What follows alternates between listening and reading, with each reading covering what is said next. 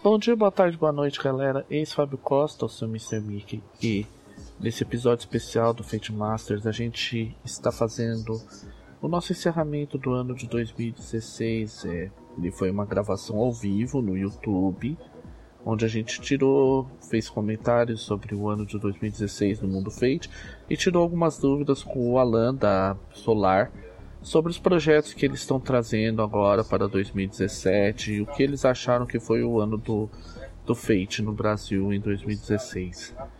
Estava combinado, a gente tentou também entrar em, é, trazer o Marcelo Funfas da Solar e o Felipe da Pensamento Coletivo, mas infelizmente por motivos de agenda, motivos pessoais, eles não puderam participar. É, no início estava só eu e o velho lixo, o Rafael, e o Luiz entrou mais para o final do podcast, mais para o final dessa desse nosso perguntas e respostas que foi aberto ao público. É, esse ano a gente teve um ano ótimo, a gente encerrou, tá encerrando esse ano. Vai ter um hiato aí de 2017 até. Na verdade, um hiato no início de 2017 entre. Vamos ficar tirar janeiro como um tempo para folga, um tempo para a gente preparar as novas pautas do Fate Masters e do Rolando Mais 4. E também já adiantando, vamos abrir uma nova enquete no, na comunidade do Fate falando sobre os Fate Masters Analisa de 2017. Vamos montar uma nova lista e, e, aí vocês vão poder votar nos módulos e nos cenários em que vocês vão querer que a gente faça o Fate Masters Analisa. A gente promete de antemão que quando sair o, o Ferramentas de Sistema vai haver um Fate Masters Analisa. E prepare-se porque 2017 vai ter muitas novidades, vai ter muita coisa interessante, porque como sempre dizemos, quanto mais Fate melhor. Bom dia, boa tarde, boa noite e tchau.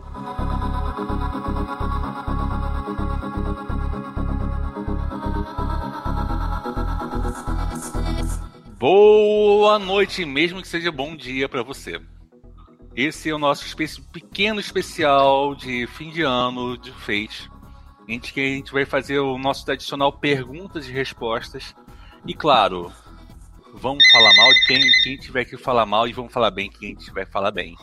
Entendeu? Hoje a gente explica, por exemplo, coisas como irmão mais velho, irmão do meio e até mesmo a nossa até mesmo uh, como é que a gente vê que é a família do RPG a nível BR, tá? Temos uhum. hoje aqui conosco, além de mim, o velho Lich e o e o Fábio, nós temos o Alan, nosso designer predileto da Solar.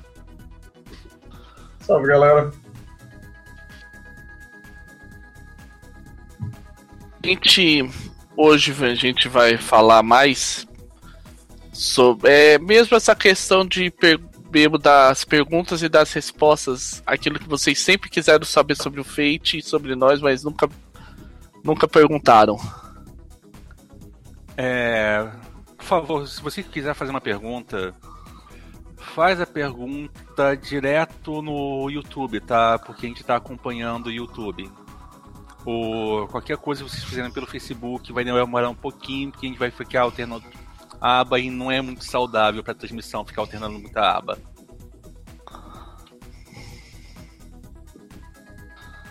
Bem, Opa, vamos, isso mesmo. Vamos começar aqui agora. Pelo visto, o pessoal ainda está acordando, está tomando café. É. Banda de Goblin vagabundo. É sábado, gente, é sábado. Hoje é dia de mês gente, vai! é vamos começar aqui sobre um pouquinho do balanço do ano. Esse ano foi um ano bom para a comunidade de Fate a nível global. Nós tivemos bastante. A gente teve bons lançamentos. A gente teve bastante material posto em beta, em estágios probatórios. E nós tivemos também assim o lançamento de muita coisa aqui no Brasil que o pessoal já estava esperando. Entendeu? A Solar, pelo menos, lançou um bom material no início do ano. Eles, eles fizeram um bom desenvolvimento também. Que eu espero. As artes mesmo que a gente está vendo agora no fim do ano é a prova cabal que todo o atraso que a gente está tendo em relação ao ferramentas é um atraso tá muito bem-vindo, porque a gente não teria o um nível lindo de arte que a gente está tá tendo e vamos, vamos aplaudir as opções de, de artistas que a gente teve. E, gente, se você falar que eu tô sendo pago pela Solar, eu tenho uma péssima notícia. Não tô. Tô falando isso, tô falando isso na base da sinceridade. É, ninguém aqui tá recebendo um centavo nem da Evil Hat, nem da Solar para falar sobre minto, isso. Minto, minto, minto. Uma pessoa aqui que tá recebendo dinheiro da Solar. É. Porque é sócio. que é o Alan. Será, que eu estou recebendo? Olha, você recebeu pelo menos para fazer, acho que a sua parte nas, nas vendas. No... Eu acho. Na verdade, a gente foi, a gente foi all-in com o que dava para entrar. Tanto que o nosso financiamento foi de valor baixo de meta, porque a gente tirou nosso, a nossa comissão da, de meta dessas coisas. Uhum. Então, é se for para discutir valores. Não, não, vocês chegaram no tudo ou nada mesmo? Não, pra, pra bater a gente falou, a gente precisa disso. Vamos jogar no, ali um mil no máximo, um 1.500 acima, pra gente garantir que a gente vai conseguir trazer. E daí uhum. o resto era produzir mais e conseguir mais material. Tá, uhum. isso eu acho ótimo. Eu tenho uma pergunta aqui que eu acho legal, que é o seguinte, não tem mais o Fate básico na Solar, né? Zerou não. de vocês, né? A menos que vocês queiram comprar o meu, né, daqui de casa. Sério mesmo, zerou, zerou mesmo, zerou tiragem. Vocês fizeram quantos? 500? A gente fez uma tiragem de 500 letras. Então, são, Quer dizer que então tem 498, minto, 497, tem 497 girando pelo Brasil e em Portugal. Isso. Nossa, uhum. eu tô. É. Eu fico feliz, tá? É, não, eu fico, fico ótimo. É só para colocar aqui um critério, um critério de comparação. Eu sou do meio editorial. 500 livros é uma meta, é um número razoável, de razoável para bom. Se você está falando uma editora pequena, tá? A tiragem de 300 é, é a básica hum. para você tornar qualquer coisa comercial. 500 é você já pode colocar em livraria. Você zera o teu ah. estoque colocando as livrarias com 500 livros e só esperando o retorno. Entendeu? Só para dar um nível uhum. de comparação com o pessoal para falar assim: "Ah, 500 é pouco". Não. 500 tá um bom número. É, qual... a próxima tiragem é quando? Por exemplo, eu, eu vivo recomendando para todo mundo: "Não, compra o feito básico". Quando é que eu posso voltar a recomendar para todo mundo comprar o feito básico? Quando é que vai sair a próxima tiragem? Que uma das coisas que complicou muita gente para conseguir prazo de todas as impressões e material foi não só a produção de conteúdo diferente que a gente fez na, no Nacional, e isso inclusive fez um, um papel importante na base do financiamento, porque como eu falei já em alguns materiais antes, a gente ia colocar um valor muito alto se a gente fosse licenciar com as artes originais. Então a gente falou assim, olha, com esse valor a gente conseguir diminuir, por exemplo, para 70% que a gente vai gastar, a gente consegue produzir com gente no Brasil. Gerar, gerar trabalho aqui até. E, e, foi o que a gente fez. Então, foi, tipo, todos esses processos de produção atrasaram um pouco.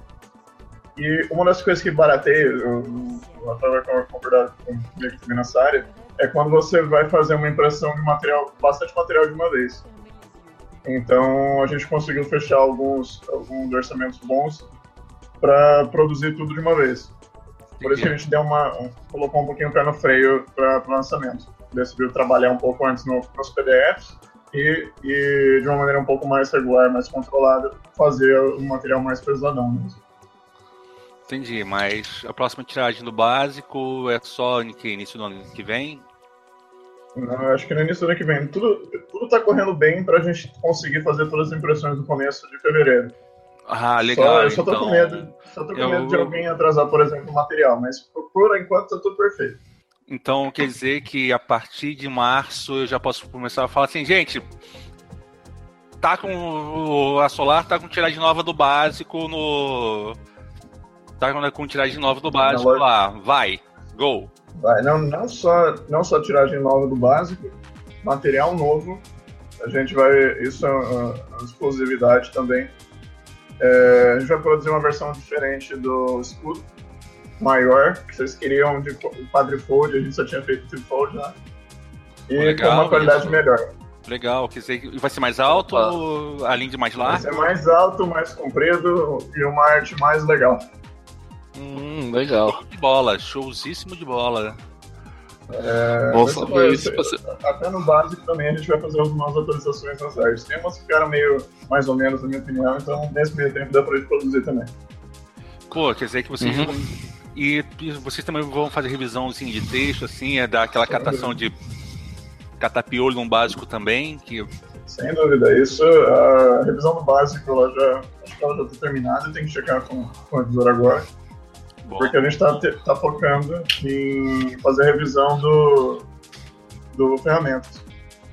hum, quer dizer que vocês estão, estão gastando mais tempo em aumentar a qualidade e diminuir o. Depois disso, a encheção de saco. Porque, ah, não, teve uma vírgula mal colocada, um errinho de português aqui que, ah, não, Exatamente. Pô, a Solar pagou mal, mandou mal com errinho de português aqui e tal. É isso que vocês estão fazendo? É, o problema é que quando você é uma editora pequena, você, você não pode errar por muito, né? Você tem que errar sempre pelo, pelo mínimo possível. É, você, Que erro todo mundo vai fazer. é, você tem que errar pelo excesso, né? Não pela falta. Exatamente. A gente tá errando pelo excesso de, de trabalho e de zelo, eu acho. Até porque a gente fica administrando tudo, a gente volta assim e falou, olha, faltou corrigir essa vírgula que tava no último, no último pedido, né? Ah, é verdade, vamos, vamos reler o capítulo inteiro pra ver se esqueceu alguma coisa a mais. Boa, boa. Quer dizer que pra não ter dor de cabeça mais tarde, vocês estão fazendo agora É sobre dor de cabeça. Tem que. Uma das, uma das- uma das coisas que vai dar para fazer nesse meio tempo, enquanto a gente consegue fazer impressão, é lançar o PDF é, antes da impressão.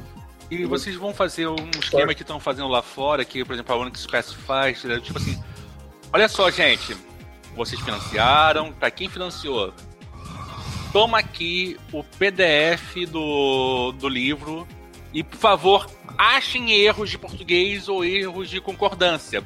Ou até erros mesmo na nossa matemática, por favor, pra gente lançar a versão final, é isso? Vocês pretendem fazer isso? Fazer um pouquinho, que a comunidade trabalhar um pouquinho. A gente fez isso no Aham. básico, mas foi uma escala menor ainda, né? Que a comunidade ainda estava desenvolvendo e tal. Uhum. E eu acho que é essencial, porque, de, certa forma, ah, com mais olhos, mais, mais atenção até. Uhum. Às vezes até É. tem alguma coisa que alguém olha e fala assim, ah, não tá mais ou menos do jeito que eu achei que tá bom, não seria melhor usar tal coisa. Aí a gente, da mesma forma que, que tensões já, já foi mencionado, é, a gente tem que às vezes dar uma justificativa por que foi escolhido esse termo ao invés de outro, às vezes a aplicação dele dentro de um texto. Então, então tem um trabalho de comunicação também pra gente justificar uma alteração. Uhum. Entendi. Então, traduzindo, vocês estão abertos para trabalhar junto com a comunidade e estão estão fazendo junto todas as correções para que a comunidade abrace de vez o trabalho feito, né? Sem dúvida, a comunidade é essencial para manter eh, não só o Fate funcionando, mas as mesas em si, porque se você tira, consegue tirar alguma coisa de um setting ou de algum hack, você consegue trazer isso para sua mesa, é uma contribuição. Então, até para fazer o processo inverso, o pessoal que está se divertindo jogando Fate pode trazer alguma coisa para a gente também que está publicando. É, eu estava aqui trabalhando um pouquinho com algumas ideias e, e eu tenho a sorte de ter jogadores muito participativos. Assim, não só eu tenho o Cicerone lá, o Luiz Cavaleiro, nas minhas mesas, tanto de Fate como dos outros jogos. E tem uma coisa que eu vi muito que o Fate faz e é uma ótima sinergia. Eu tenho uma mesa que vou falar a exaustão quando a gente mencionar a fazer o programa especial sobre mesas online, que é uma mesa de Sailor Moon, sim, julgue-me. Só que os jogadores se dedicaram tanto à mesa que eles viram, não, gente, essa dá para se dedicar, com esse sistema dá para você se dedicar porque o que a gente faz entre sessões é a melhor coisa do mundo. E o entre sessões do nosso é foda, e isso e aquilo, aquilo outro. Eu vi o engajamento, eram jogadores que estavam prontos a levarem tudo na base do, meh, é mais uma mesa regular. E de repente eu vejo que eu tenho quatro jogadores, três escrevem, um deles fica, fica fazendo playlist, o pessoal se organiza. Eu tinha um quinto jogador que fazia mapas compulsivamente. Tudo isso devido ao grau de engajamento que o sistema faz. E é do tipo. O jogo evoluiu de tal maneira que a gente chutou o gênero que a gente estava jogando. A gente reinventou o jogo mais três vezes e não quebrou. Uhum. E é basicamente eu, e basicamente eu, para mim é o símbolo, ó, gente, Fate funciona. É amor no coração. Aham. Uhum. É, eu tinha, tenho tido essa impressão também, agora com a mesa minha do Luz Freds, que ainda. Ele deu uma entrada em ato aí por causa da virada do ano e tal. Mas a gente vai reassumir a mesa de Luz Freds, tudo correndo bem em 2017. E aquela, a gente tem essa grande vantagem no Fate com a grande quantidade de cenários. Até para puxar aqui, o Carlos postou uma, uma pergunta aqui na comunidade, aqui no chat. Apesar que isso também é meio que um tema recorrente, Alan. Eu queria até que você falasse sobre isso, Alan. Qual é o. Porque assim, tem muitos cenários lá fora que eles são consagrados, coisa que todo mundo sabe. Vai, o Secrets of the Cats, Masters of Undar, Atomic Robo, é, do Young Centurions. É, a dificuldade, é, vocês têm a intenção, a, a Solar tá negociando, tem a intenção, como é que você pode dizer sobre, de repente a Solar tá trazendo aí pra gente o, alguma dessas coisas? E vamos completar também com uma pergunta básica, que é, como é que estão os mundos solares? Maravilha. É, na questão de, dos cenários para trazer discussão com a, com a Edilhat, às vezes até na palavra mais literal discussão mesmo, que a gente tem que chegar num, num acordo. E, e, às vezes é complicado não só não pelo idioma, mas pela, pela visão.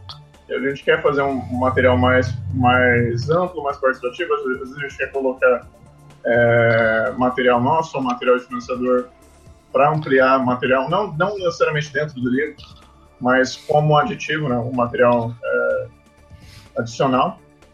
E, e, a gente sempre tenta chegar nos cenários mais interessantes. Então, Cats, Atomic Robot, é, não só também cenários da Hat, mas de, de outras editoras.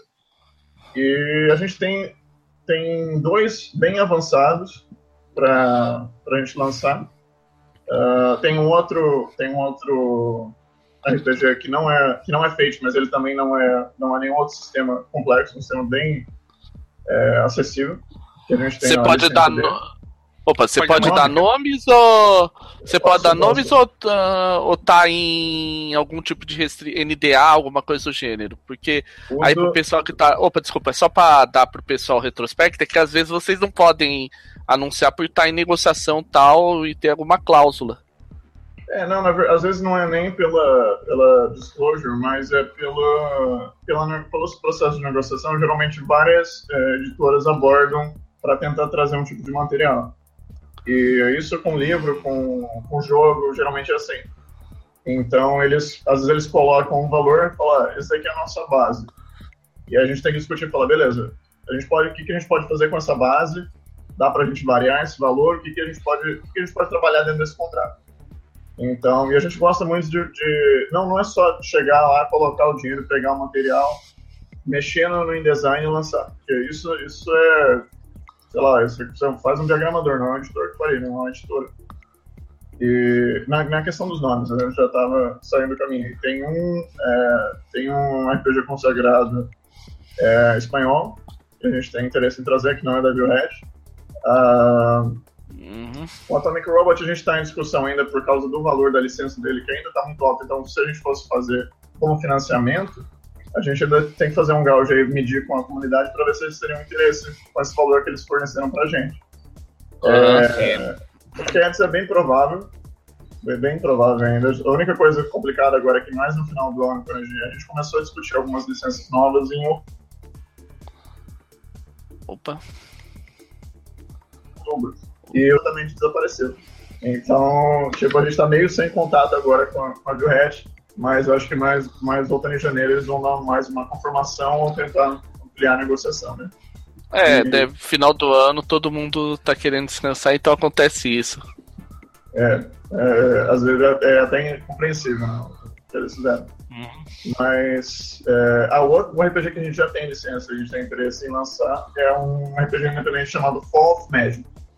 Daí não é, não é próximo do Fate, mas com certeza a galera que gosta de, de Fate, principalmente em aspectos, vai achar um, uma referência bem clara ali. É, uhum. é, pode dar uma pesquisada bem legalzinha. O sistema deles é bem diferente, tanto que é, é um RPG que é um mapa e, e, as aventuras ocorrem através daquele mapa. É mais, é, mais um caminho do acelerado, mas mais simples ainda. Mais simples que o acelerado?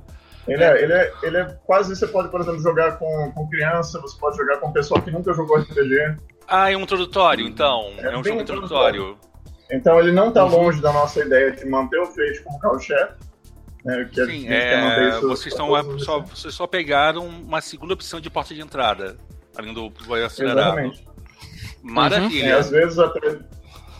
Às vezes até se você nunca jogou RPG, você pode olhar o Fate acelerado e falar, ué, mas eu tenho que. O que eu tenho que fazer? Eu tenho que contar a história, eu tenho que preencher essa fichazinha. Esse é mais simples, mas ele ainda tem o mesmo espírito. Entendi. Uhum. Tem uma pergunta aqui que o FIFO fez assim sobre o processo de negociação. Ele fez uma pergunta que é. Que tá rolando o quê? É tipo um pregão? É isso? Como fosse um leilão? É. Não, não é necessariamente assim, é porque as editoras elas colocam. Não, nem todo mundo tem essa, essa ideia de, por exemplo, você se a gente produzir alguns materiais que a gente já produziu aqui no Brasil, digamos o Bocado, ou Memento, etc., é, o Tempo do Tramon, se a gente chegar e para alguma editora no exterior e for sugerir esse lançamento, a gente geralmente já coloca um valor. Fala, olha, vocês querem licenciar isso? Se vocês forem fazer impresso é tanto, se vocês forem fazer só e-book é um valor menor. E quando a gente quando você aborda alguma editora falando, olha, tudo bem, vocês querem licenciar esse livro? Eles geralmente respondem: não sei porque eu nunca pensei em licenciar. Tem muita gente que tem essa mentalidade de, ah, não, isso aqui é um material que lancei aqui só aqui, né, entre, entre a comunidade. Ou então eles já respondem, ó, é tanto. E aí a gente tem que fazer todo o cálculo de, de é, impressão, de câmbio, e aí a gente analisa toda a parte mais técnica, analisa se esse valor condiz com, com a realidade para o final do, do, produto final, ou se é melhor a gente tentar negociar e falar assim, ó, vamos tentar achar um outro caminho. Então, uma, a gente não tem, infelizmente, o Solar não tem essa, esse capital ou crédito enorme, algumas outras editoras têm, de chegar lá, pedir um crédito de 70 mil, virar para uma editora e falar, ó, tá aqui o dinheiro, imprime aí na sua gráfica em outro lado do país e me manda, para tentar ganhar esse dinheiro de volta. Não, infelizmente, não é, não é assim que a gente funciona. Eu acho que não é assim praticamente para quase ninguém no mercado de RPG atualmente. É, tem, tem uma ou duas editoras aí atualmente no, no Brasil que tem essa liberdade de, de, arriscar, às vezes até arriscar duas vezes, porque o outro hum. material ainda está atrasado. Coisas de uma nova ordem mundial, é isso. É, uhum. coisas do, do, de uma nova ordem mundial. É. Uhum. É. O quando você, é, você é, qual a visão assim, o Alan, que você está tendo do, do ambiente do Fate, é, tanto aqui no Brasil e lá fora, tipo, para Solar, esse ano pro Fate foi bom, foi ruim, tava no esperado, não tava no esperado? Pelo que a gente pensava quando a gente é, decidiu, o pessoal que já acompanha a nossa história sabe que é, eu e o Matheus, a gente vinha de uma outra empresa que ela estava capengando, que a gente tinha dificuldade com o nosso, nosso sócio anterior. E a gente falou assim, olha, a gente quer produzir Fate. Não vai dar para manter com essa empresa anterior. Vamos ter que montar uma nova, montar uma, toda uma nova estrutura para a gente lançar. Então, naquela época, a gente olhou para frente e falou assim, olha, esse é o caminho que a gente tem que trilhar, isso que a gente quer para esse produto, porque ele vale a pena. Então, no primeiro ano foi meio pesado pra gente, porque foi muito trabalho, não foi, foi aquela variada do dólar, a gente ficou com muito medo de não conseguir, a gente gastou mais do que a gente esperava.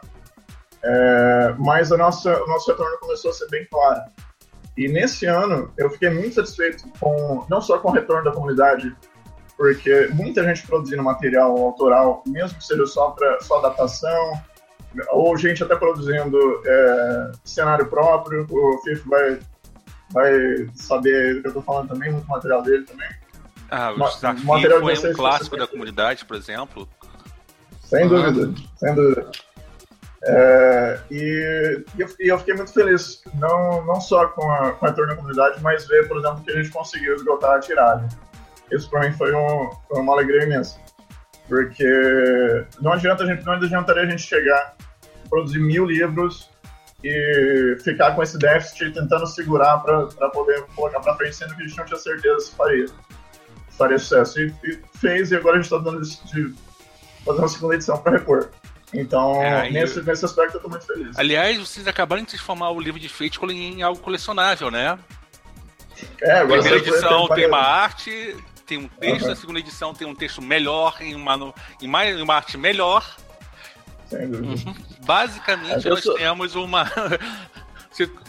a gente tem uma versão, versão card game do Fate. Uhum. Alan, só quero deixar uma. Alan, só quero deixar uma pequena crítica aqui aproveitar, dá uma corrigida nos PDFs que o bookmark, quando você vai pelo nave por, por bookmark, os bookmarks, além de estar em inglês, eles não estão casando as posições. Verdade, isso, é, é meio ruim quando. É um dos problemas. É, isso aí é mais você, o designer trabalhar em cima e limpar o, o arquivo.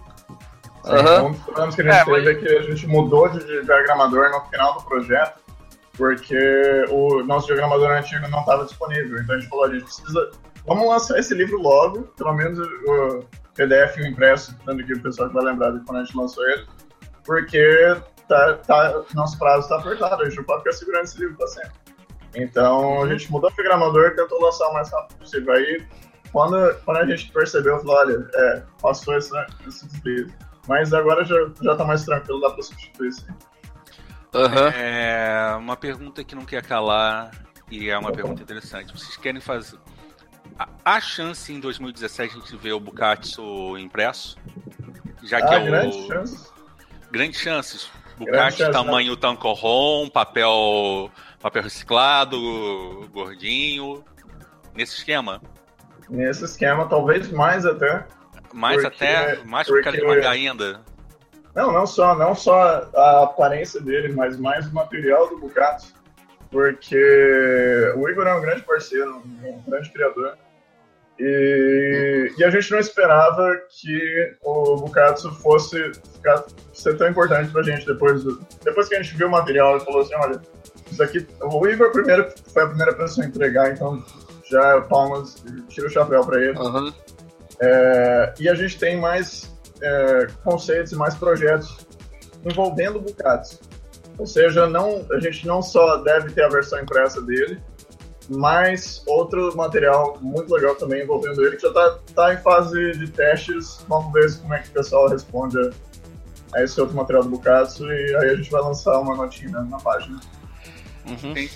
Quer dizer então que a nossa predição que o Bukatsu ser o 3DT Killer parece que está sendo em parte uma grande verdade.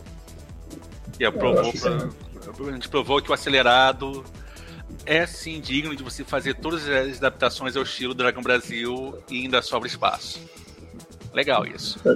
Se a gente tiver uma, uma abrangência um pouquinho maior, mais gente conhecer o Bocado, eu tenho certeza que, que a sensação vai ser maior até. De mais criatividade e um, e um aporte melhor para você desenvolver suas ideias em cima do Bocado. É, uhum. então quer dizer que agora tá na hora da, da comunidade fazer a parte dela, né? Fazer nossa mágica e transformar o Bukatsu numa, numa máquina de atrair os jogadores e, e lotar Anime Friends e as convenções de anime pelo Brasil com Bukatsu. Vamos lá. Uhum. Bora lá, gente. É um desafio para 2017.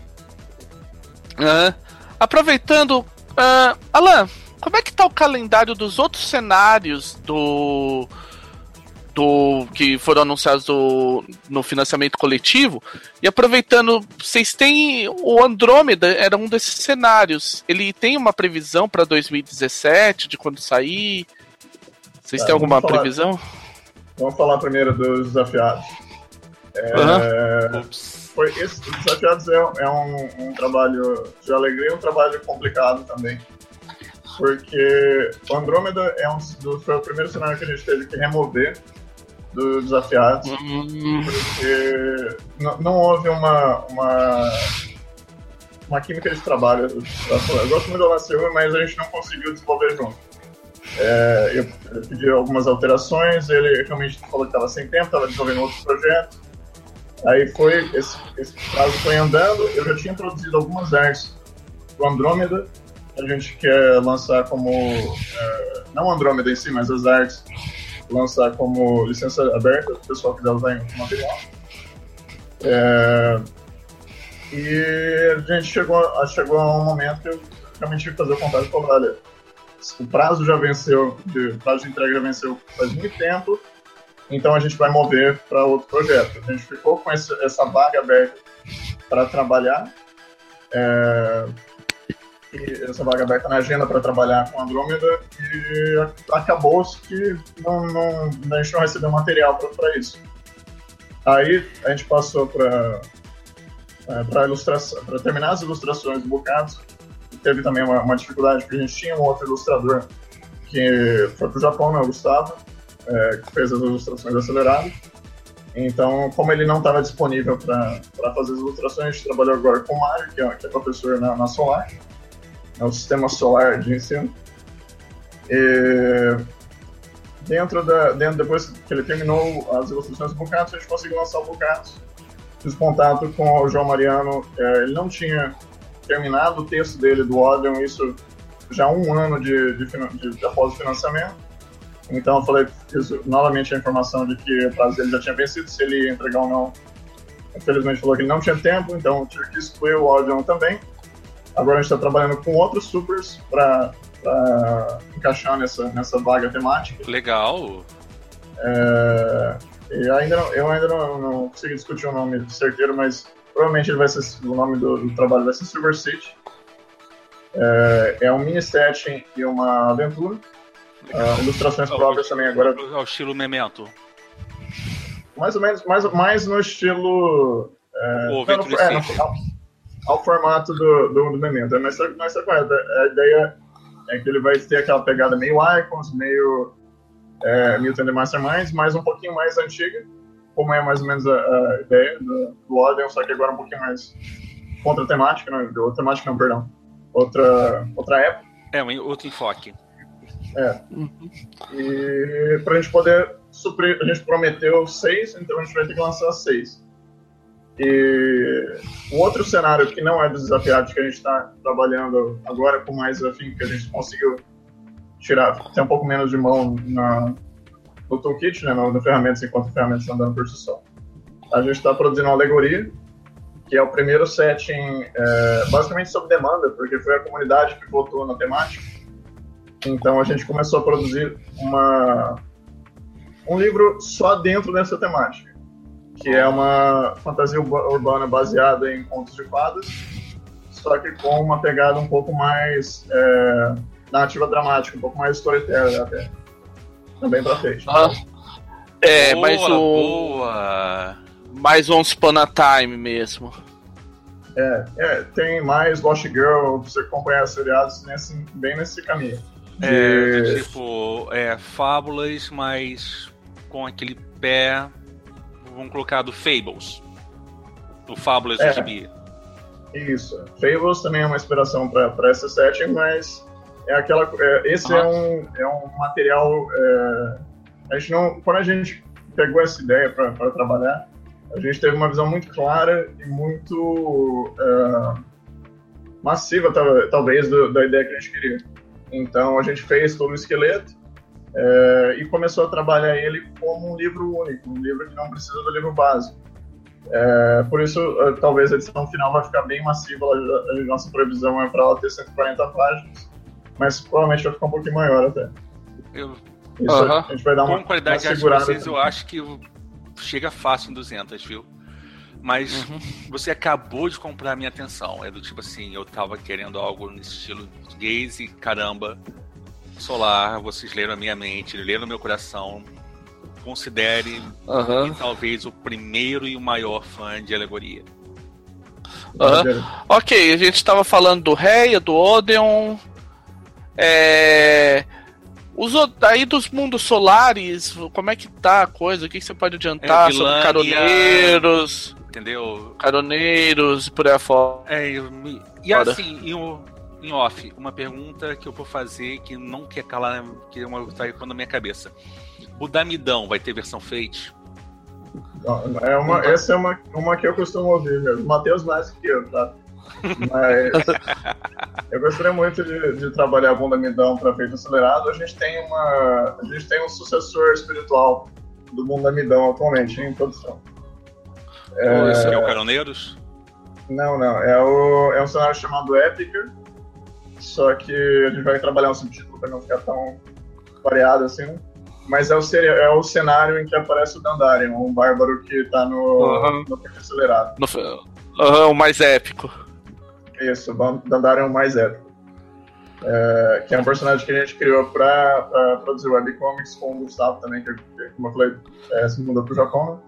Mas a gente não desistiu do set, a gente ainda quer fazer uma versão é, mini dele pra feito acelerado e, e dar esse feeling de bunda midão, inclusive trazendo alguns, de- algumas das piadas da, geniais do bunda midão. Aham. Porque eu adoraria ver muita gente jogar de meio energúmeno em um acelerado. Indo pra entendeu? tocar discos.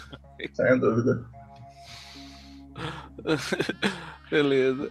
So- Ah, sobre, você certo. perguntou- Você perguntou sobre os outros cenários também, né? Do, do mundo solar. é, Só para não Aham. perder ah, o fio. É, é o- cada um dos dois volumes do Mundo Solares, eles estão divididos com três é, ou sete ou aventura de, desses cenários principais. É, geralmente eles vão vão ser entregues como, dentro, como se fosse uma revista mesmo. Mas é, como é que eu posso colocar? Ele, alguns desses sete eles têm três maneiras diferentes, dependendo de como você quer trabalhar dentro da sua mesa. Então, um é um mini cenário, o outro é uma proposta de setting com aventura, e o outro é uma aventura completa e, uh, e com gancho personagens. sete. Isso. É, E, e hacks, os hacks geralmente eles vão dentro da, desse gancho para setting. Geralmente a gente tentou fazer três é, formatos diferentes dentro da mesma revista, cada um com um tipo de cenário, né, o que mais combina com aquele, com aquele aporte, né? E, e graças a Deus isso já tá. O primeiro mundo solar já tá terminado, o segundo a gente tá faltando algumas artes ainda para serem entregues. E um pouquinho de texto também no, no Vilania, que é o cenário do Matheus. Ah, tem uma revisão que eu tenho que fazer meu, na minha aventura para na borda mundial. É, mas também o pessoal, o pessoal que fez os beta testes gostou, então eu espero que o resto da comunidade goste também. Eu Uhum. tenho uma outra perguntinha aqui que eu acho bem relevante. Vocês falaram em uma revista. Você, e como é que anda a integração de, de repente vocês com a conexão que por enquanto é o nosso zine entre aspas oficial, fecha aspas. O Zine do, do Do Conexão, Fábio Silva. grande Fábio Silva, é, é quase uma usina de ideias que ele não, para de produzir. Que o Fábio é uma máquina para isso. E a gente, tem, a gente tem conversado com mais firmeza recentemente. O Fábio é um grande amigo, principalmente mais do que parceiro de, de trabalho. É, e a gente tem conversado bastante com essa ideia de é, produzir um material é, mais completo com o nosso, nosso suporte. Só que o que a gente tem feito recentemente é mais fazer produção de, de material, às vezes produção de arte ou licenciamento, licenciamento de arte, que é, o mais convencional, né? Uhum. É, Uhum. Mas ainda não, não é certeza. Geralmente, esse é um, essa é uma das ideias que ficou mais na, na parte oral. A gente já está tentando terminar o que a gente tem mais de urgente antes de, de abordar essa questão. Mas é bem, é bem provável que a gente consiga fazer uma, um Zine solar ou um Zine Fate, no caso, com apoio da Solar do Conexão. Uhum. Interessante. Então. É, de repente pode ser aí que aparece aí uma proposta que tá no chat que o nosso amigo FIFO tá oferecendo Star FIFO pra Solar. Deixa, eu- é só me mandar material, que eu sempre leio. Tudo que me mandam eu leio. Traduzindo FIFO, acabou a vagabundagem, entendeu? Você tem alguns gatos para alimentar e você tem um bando de alunos para deixar orgulhoso. Então não vem que não tem. Uhum. Mãos, mãos à obra tá. e você vai fazer finalmente seu cenário de ficção científica hard que você tanto gosta. Tá. tá. Agora, é, cê... vamos lá. Tá, a gente tem eu... falado. Opa, pode, pode tenho, falar. Uma outra pergunta aqui que é já engatando uh, o Starfifo.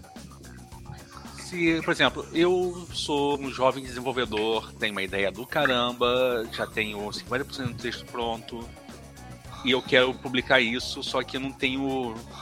Não tenho. Não entendo de parar no meio de fazer financiamento coletivo. E a ideia é para Fate. Eu posso mandar para vocês avaliarem, por exemplo? Sem dúvida. É, uma das, isso é algo que, que, que aconteceu é, recentemente. Eu estava tentando achar uma, uma palavra exata para definir isso, mas a gente tem um material em produção que é, cujo resultado é exatamente isso é, um, um, criador de conteúdo, é, jogou Fate acelerado pela primeira vez esse ano, é, adorou o material, entrou em contato com a gente falando assim, olha, eu tenho um set que eu queria produzir para Fate acelerado.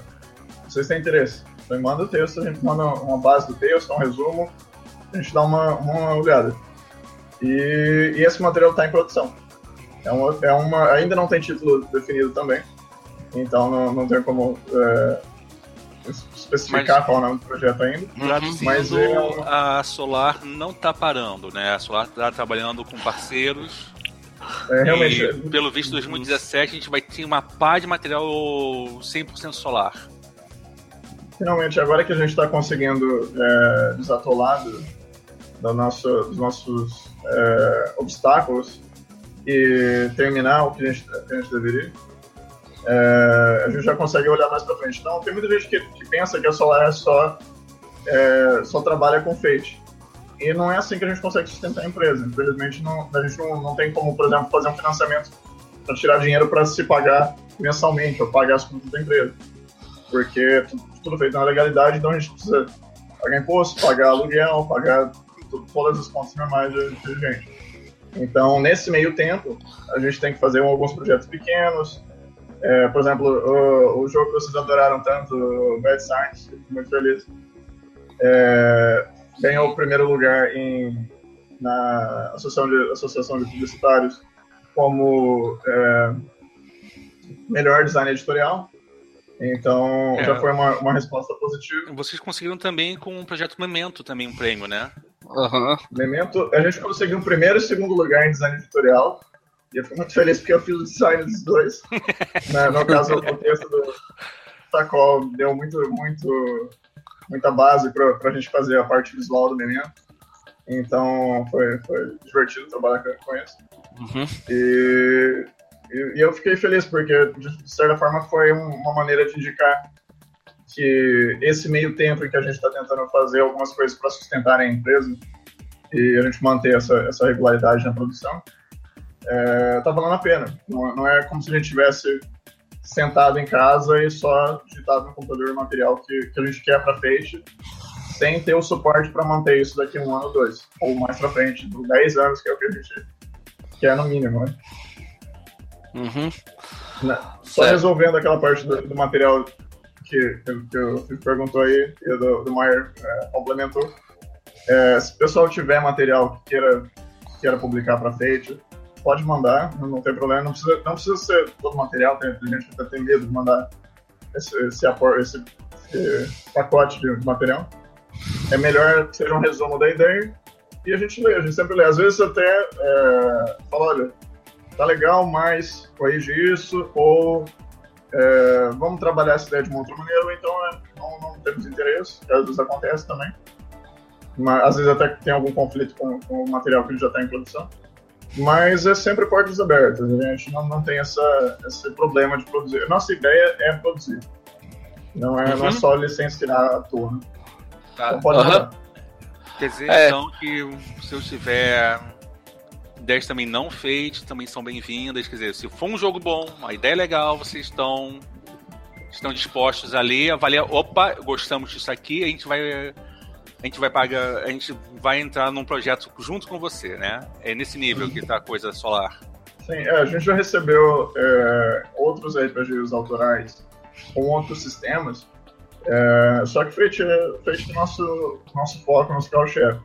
Então, se, se o seu sistema realmente precisar de outro, de outro seu RPG precisar de outro sistema, é, é mais complicado para a gente trabalhar, mas não impede de, de trabalhar. É mais fácil para a gente trabalhar, por exemplo, às até adaptar um sistema para Fate do que, do que só pegar um outro, um outro sistema completamente diferente, ou às vezes um sistema que alguma outra editora já está trabalhando com um pouco mais de força, né? É, é outra, de... outra pergunta aqui. Opa, projetos de quadrinhos, projetos de romance, mesma coisa? Mesma coisa, projeto de livro, projeto de quadrinho. A gente já tem um, um projeto de quadrinho em andamento bem legal também, que é o desenvolvimento do, do Mario Nakano, é, que fez as ilustrações do Bucati. E eu estou muito feliz com, com, esse material também, que vai ser outra. Traduzindo, outra 2017 aí. vocês vão trabalhar que nem um bando de doido, né? Não, a gente nunca, a gente nunca para de trabalhar, eu sou meio workaholic até. Só que, só que é sempre uma mão em cada coisa ali, tentando, tentando fazer tudo andar e não nada parar. Pelo visto, vocês vão daqui uhum. a pouco vocês vão ter que crescer só para tocar todos os projetos. É, se a gente tivesse é uma entrada maior, certeza que já tava aí com dois estagiários, três funcionários. É, aproveita, você estava falando agora há pouco sobre a questão de, tipo, de sistemas. A gente tem visto em alguns locais lá fora movimentos do tipo, mesmo cenário em múltiplos sistemas. Por exemplo, você tem Arton Cthulhu, você tem Day of Ragnarok, Interface Zero. É, vocês chegam a ter de repente a ideia de, ok, uh, a gente tra vai trabalhar com esse cenário aqui que o cara escreveu para Savage, mas a gente também vai, vai com Fate nele. Ou de repente, ah, aí é uma pergunta que é até meio capciosa, então se você não quiser responder, tá tudo bem. Tipo, ok, essa, o pessoal da Retro, da Retro pegou interface zero, mas trouxe só pra Savage. A versão pra Fate a gente da Solar dá, uma, dá um jeito de trazer. Como é, é que adendo, fica? Foi o a pensamento que trouxe a versão ah, pô, droga. Eu acho que quase eu fico lá, muito quase lá, quase Savage, lá. então... É, você só, você só associou o óbvio. Aham. Uhum. Mas na, na questão do, de ser multissistema ou de trazer de um sistema ou de outro, é, principalmente, principalmente mencionando o Worlds, que é, que, que, é, que é quase um sistema parceiro, eu diria, do, do Fate, porque é, a gente já teve. Essa... A gente brinca que eles chamam de é irmãozinho, é caçulinha junto com o Fate, entendeu? É, não, hum. não tem motivo pra brigar, às vezes acontece, mas. É irmão, é, irmão. O irmão briga, irmão faz pazes, um gosta do outro, todo mundo se complementa. Sim. Uma das coisas sobre, sobre o Savage, principalmente, é que a gente já teve essa, essa visão de produzir material, seja para ambos, ambos sistemas Fate e Savage, é, que era o Destinos Selvagens, nome do projeto aí. Pô, Só que curti, foi aberto viu? porque a gente não. Ah, legal, né? Muito. Feliz, né? Nome bem legal. Mas, mas o. É, a questão é quem, quem produz é, material para Savage. Então, por exemplo, se a gente fosse é, oferecer para a comunidade é, mundos solares com duas regras, a gente precisa de, de pessoal interessado, por exemplo, para escrever, que a gente já, já produziu, com regras para Savage também. O pessoal da Retropunk, o Grimusa principalmente, é muita gente boa com parceiros. É, não, perdão, o Grimusa da, da Papaya. É, o é, Fernando. Isso. É, e dá, dá pra gente produzir material em conjunto. A única coisa é que as duas, as duas editoras estão sempre tentando é, produzir o seu, fazer a sua empresa andar. Então, falta pessoal. Geralmente falta, falta gente interessada. Uhum. Isso é uma missão pro, pro Selvagem do Savacast fazerem essa, essa captação dentro da comunidade Savage aí e mandar pro papai aqui, que o pessoal Face Masters, os nomes, entendeu? Isso aí a gente conversa mais tarde, a gente vai ter o, a gente vai ter o nosso nossa edição de crossover em 2017, Deus há de querer, entendeu? Então a gente já a gente já coloca isso para eles e depois a gente dá uma resposta, beleza, Alan?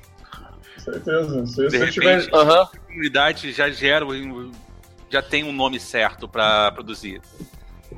É, porque eu tô falando também. Eu tô falando isso também porque recentemente, por exemplo, saiu na Drive-Thru uma, uma, uma, aventura do, pra, usando a Cursed, escrito oficial, só que utilizando Fate. Eles só oferecer. É, é tipo um Kickstarter de Accursed pra Fate. Eles só dão lá os personagens de, de Accursed, que seguem a mesma ideia do Accursed e tal. São pessoas que foram transformadas em monstros e tudo mais, como tá lá no Accursed, mas utilizando Fate. Uhum. Aí é por isso que eu levantei essa pergunta, porque isso me parece um movimento que tá acontecendo muito lá fora de, de produzir para tudo quanto é tipo de, de sistema e tal. O multisistema é, tá. Eu acho, eu acho isso bom para suportar a comunidade. Então, se, se você já tem essa, esse interesse em um dos dois é, sistemas, você pode até ter interesse nesse cenário. E na parte comercial sempre, sempre é relevante né, para as editoras. Eu acho, eu acho principalmente bom você, como jogador, se você gosta, às vezes, de um ou de outro, você tem, sempre tem essa, essa opção disponível. Uhum. É, tá realmente com algo bem interessante, então, hein? Certo. É, pelo visto, uh... tem bastante material pela frente e eu acho que em 2017 vamos ter que sentar de novo, Alan. Porque, pelo visto, é, tá, tá foda. Eu tenho mais hum. um, eu tenho mais uma ou duas perguntas pro Alan, mas isso aí eu faço um pouquinho mais tarde, com, de repente com a presença do Cavaleiro. Uhum. Aí, tá, tá, então eu vou mandando bala aqui. Uhum. Ô Alan, é, você, a Solar, ela teve aí em, em, eventos recentemente lá, por exemplo, teve lá na Diverse Offline, a gente teve lá. É, como é que você vê assim nessa questão comerci é, da parte de estar tá presente nos eventos de RPG e tal, tá? Tá por aí. Como é que vocês estão agindo? Tipo, é, é realmente tão é, dá uma dá uma palhinha pra gente como é que é esse negócio das empresas nos eventos e tal e como a Solar vê isso. É, eu, eu sempre acho é, ótimo estar, estar em contato com o pessoal. É, as, pra gente, como a gente é uma editora muito pequena, a gente não tem, não tem às vezes, capital para virar e falar assim, não, é certeza que a gente vai nesse, certeza que a gente vai nesse, vamos em todos esses. A gente tem que virar e falar assim, ó, vamos olhar essa agenda selecionar os que a gente consegue ir e os que valem a pena. Porque, porque também é pesado. É uma parte do seu investimento que você coloca na hora de, de fazer todo o pagamento de viagem, stand, etc e você vai ter que garantir que você consegue obter lucro suficiente para cobrir aquilo e, e, um pouco mais para valer o seu, seu trabalho, sua viagem, etc. Todo cansado. E, e às vezes acontece, às vezes não acontece. É, todo mundo tá, tá aí na, na, nessa predisposição de, de ver o resultado. E eu, eu só acho é, eu só acho gostoso de você poder ir lá fazer o contato direto com a pessoa. Às vezes até uma pessoa que nunca jogou Fate ela só olha o produto e fala, ah, o que é isso aqui? Você explica, é o primeiro contato, às vezes a pessoa chega e fala, nossa, gostei, quero levar tudo. Fala, não, vou levar só acelerado. Ah, o que, que é esses dados? Tudo isso, toda essa, essa experiência é gostosa. É, a gente não, falando pela Solar mesmo, a gente ainda não tem nosso cronograma definido para 2017. A gente tem algumas, algumas preferências, né? É, mas é, realmente não sei. É, é, uma, é uma, é uma situação que, que demanda tato, às vezes. Porque a gente também não tem funcionário. Então, quem faz todo o contato sou eu o Matheus. Com, com, Você com tudo, é, não só, não só com, a, com as pessoas diretamente, mas com a, com a organização, às vezes com o fornecedor que precisa. Nesse último, nesse último evento que a gente foi, a gente teve que trocar de stand quase na última hora, a gente trocou no, no último mês por solicitação da, da organização. Então a gente falou, ah, tá, então a gente vai ter que mudar um pouco a nossa organização. É, é, é mais correria quando você tem que fazer um, um você tem que ir para um evento, fazer um evento. É uma correria momentânea, mas ela é muito estressante.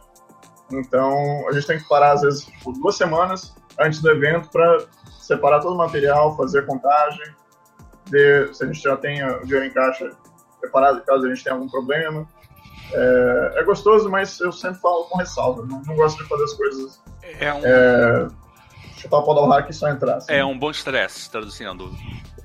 É um estresse, mas eu gosto, eu gosto de fazer em evento, principalmente, com muito controle, sempre com a cabeça mais fria. Tá, o, e como foi a retrospectiva da Solar nos eventos em 2016? Tipo assim, foram todos bons?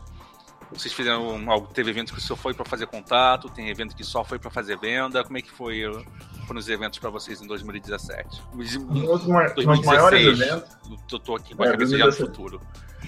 mas os maiores eventos foram tiveram sucesso. Teve alguns que tiver- deram um lucro é, um pouco menor do que a gente esperava, então às vezes ficou aquela impressão de que não valeu a pena, mas foi gostoso. Teve gente que, que entrou em contato depois é, por e-mail ou pela fanpage falando que queria comprar porque viu no evento ou no, que no evento e não, não, não pôde, então foi comprar pela internet.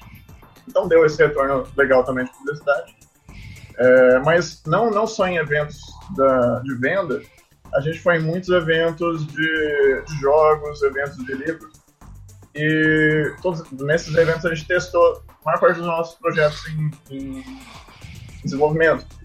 Então, foi, foi o que mais é, deu resultado, eu diria.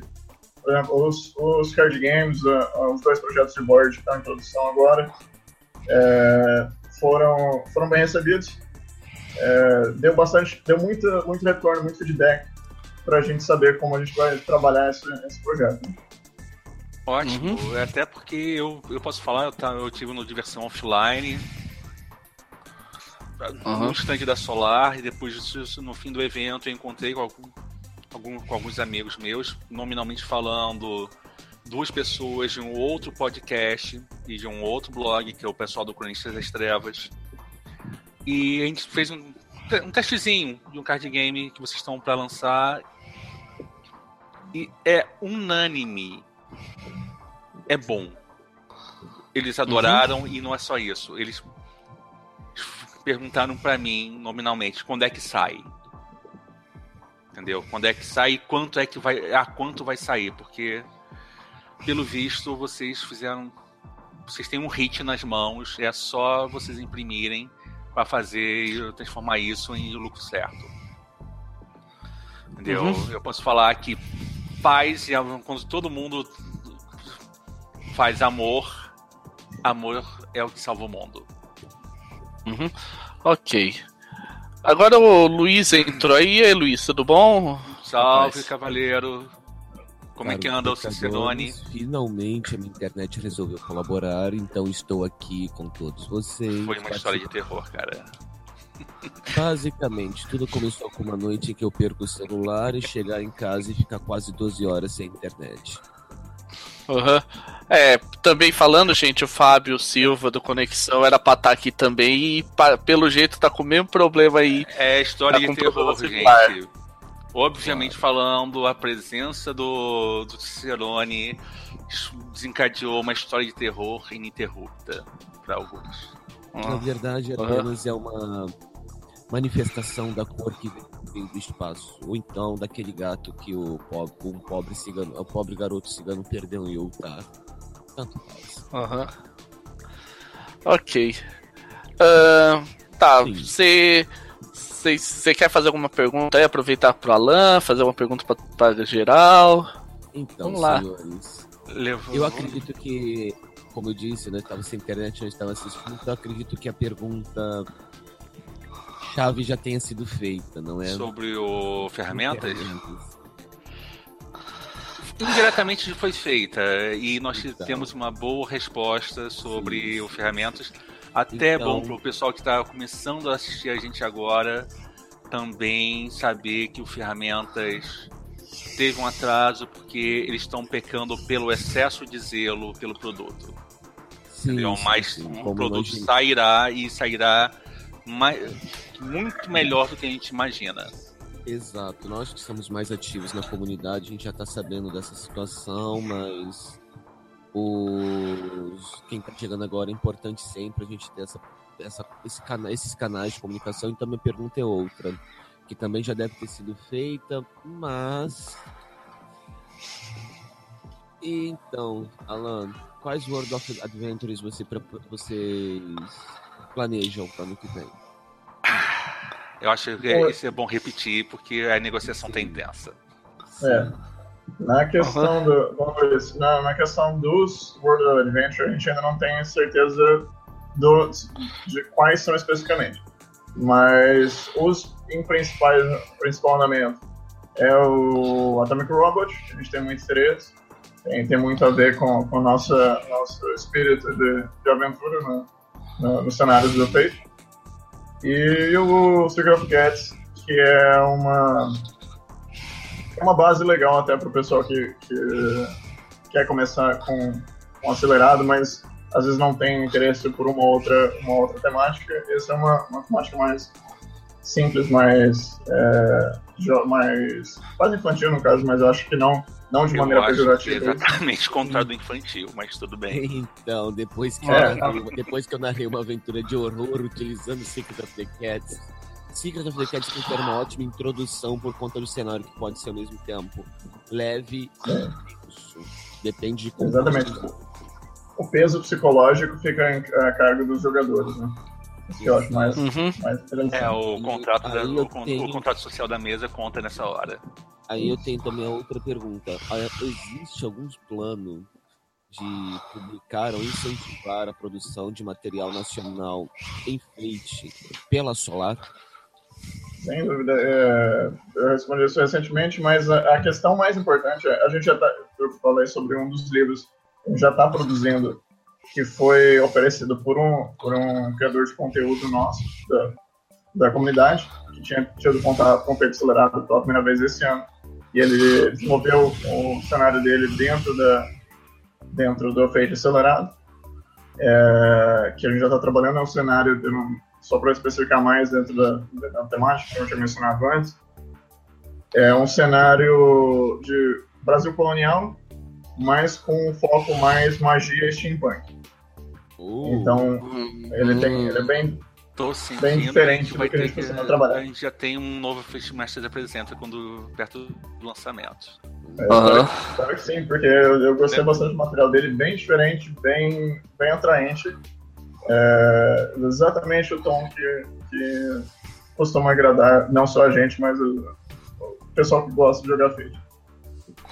Uhum. Isso, o Brasil colonial é basicamente, desde o desafio dos bandeirantes, a gente não vê nada nessa tangendo esse tema.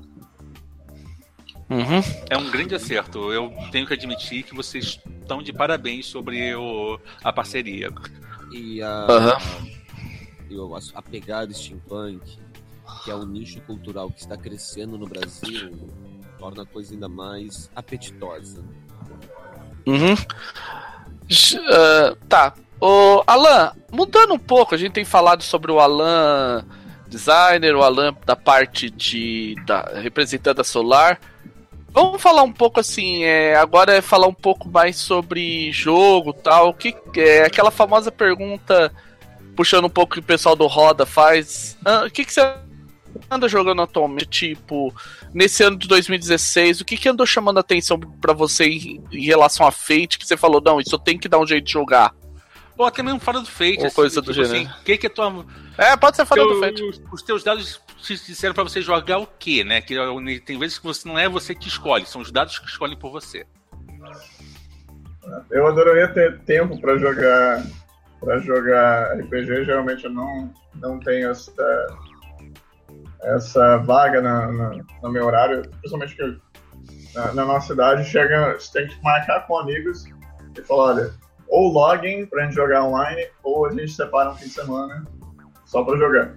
É, eu tenho lido muito os cenários de, do, do porque é mais, às vezes não é, não é tão interessante para mim trabalhar com um setting pronto, mas pegar várias sementes e desenvolver algumas coisas. Então, é, é mais o meu foco atualmente. Eu realmente não tenho jogado RPG, pelo menos nesses últimos dois meses. Você tá dando que, uma. Que é meio triste. É. Não é triste, é tipo assim, a vida acontece, você muitas vezes tem um relacionamento para manter, tem uma casa para sustentar, então você fica. Você, você, se joga em tantas coisas, você acaba meio que acontecendo. Fica meio preso. Isso aí, Sim. aliás, é uma das grandes vantagens das mesas online. Sim. Entendeu? Uma, uma, pra, um pra citar um tempo. exemplo. Para citar um exemplo de, de RPG que eu é, tenho jogado mais recentemente, eu joguei é, uma mesa relativamente longa, por ali, uns, uns quatro meses, de, do ex-campeão né, o Mass Effect para Fate. É, oh, essa é linda. É um, é, é um lindo material, é, fan-made, incrível resultado. Foi, foi uma ótima experiência, pessoal. Às vezes até pessoal que não tinha, não tinha tanta experiência com Fate, já tinha jogado o acelerado, que, que eu tinha introduzido no, no ano passado. É, se divertiu muito. Um dos meus, dois amigos meus até foram virou para imprimir a versão a versão capa dura, porque tanto que eles gostaram, mesmo que a gente não tenha jogado recentemente, eles adoraram o material e foi, foi uma ótima experiência. E dentro do Fate também teve o Frontier Spirit, que, que eu gostei muito do, do feeling, me, me lembrou bastante da época que eu, que eu costumava jogar é, Spelljammer e, e aventuras mais exageradas, assim, até de, de, de feeling de, do setting ser muito, muito poderoso. O lado meio e... doido, né, da, da, do RPG. É. Uhum. E eu gostei bastante do Frontier Spirit. Fora de, de Fate, é, eu joguei um pouco de D&D Quinta, joguei uns dois meses de D&D Quinta. Tá, o irmão mais velho e... disse oi. É, pois é. Mas era, de fato, era uma mesa de iniciantes, então um amigo meu chamou é, eu e o Matheus pra gente meio que fazer a base da a guideline do, pessoal que queria, que ia jogar com ele futuramente. Né? Então esse, esse outro pessoal que fazia parte da mesa joga com ele ainda. E, uhum. e a gente não, não tá mais na mesa, mas mais por, por horário de trabalho, etc. É importante, né? é importante mesmo fazer esse trabalho de preparo de jogador. De preparo dos jogadores, mesmo que seja com o irmão mais velho, mas é, as pessoas precisam começar de algum lugar, não é? é sabe como é que é? As pessoas têm que ver o que, que é ruim para depois, quando verem que, que é bom, tomar gosto. Ah, aí, aí perdeu uns 50 reais pra Solar comprando o livro adequado. Ah, 50? Do, pela lista que eles estão falando, é mais de 200 conto. Eu, E é 200 conto que você paga rindo, porque, olha só, a segunda edição, a nova uhum. arte desse revisto, é com certeza é uma que eu vou comprar de novo no eu vou comprar no físico. Não, não dois membros. Exatamente, até porque pra gente poder falar, ó, no, no Fate revisado, revisado e expandido, página tal, tá? Depois para mencionar no podcast. Uhum. E, na, e, no novo escudo, é, garanto já as referências de, de página para acelerar essa, essa referência aí. Oh, que coisa linda! O escudo é o. Tá bom, gente. Esquece. É outro material. Já são dois livros. É o, o, básico revisado e o escudo 2, tá? Aliás, já, uhum. já aumentou a minha lista de compras. Se, se, se fizerem mais uma caneca, eu morri e... em 200 contos vai, vai ter caneca Alan, o, escudo vai ser, o escudo vai ser tamanho pocket de novo? Não, ele vai. Não. Essa é uma das reclamações mais normais, né, Luiz? Vai ser tamanho full, né? Não, agora ele vai ser quadrifold full, é, 60 por 22. Opa, gente, pra quem não entendeu o comentário, o atual escudo que a Solar fornece é uma 5. Muito bom, é muito legal, mas cabe no bolso interno de um paletó. É, é uma 5. Uhum. É uma 5. É o tamanho de um pocket. Exato. Tá, agora eu outra pergunta também é sobre Alan.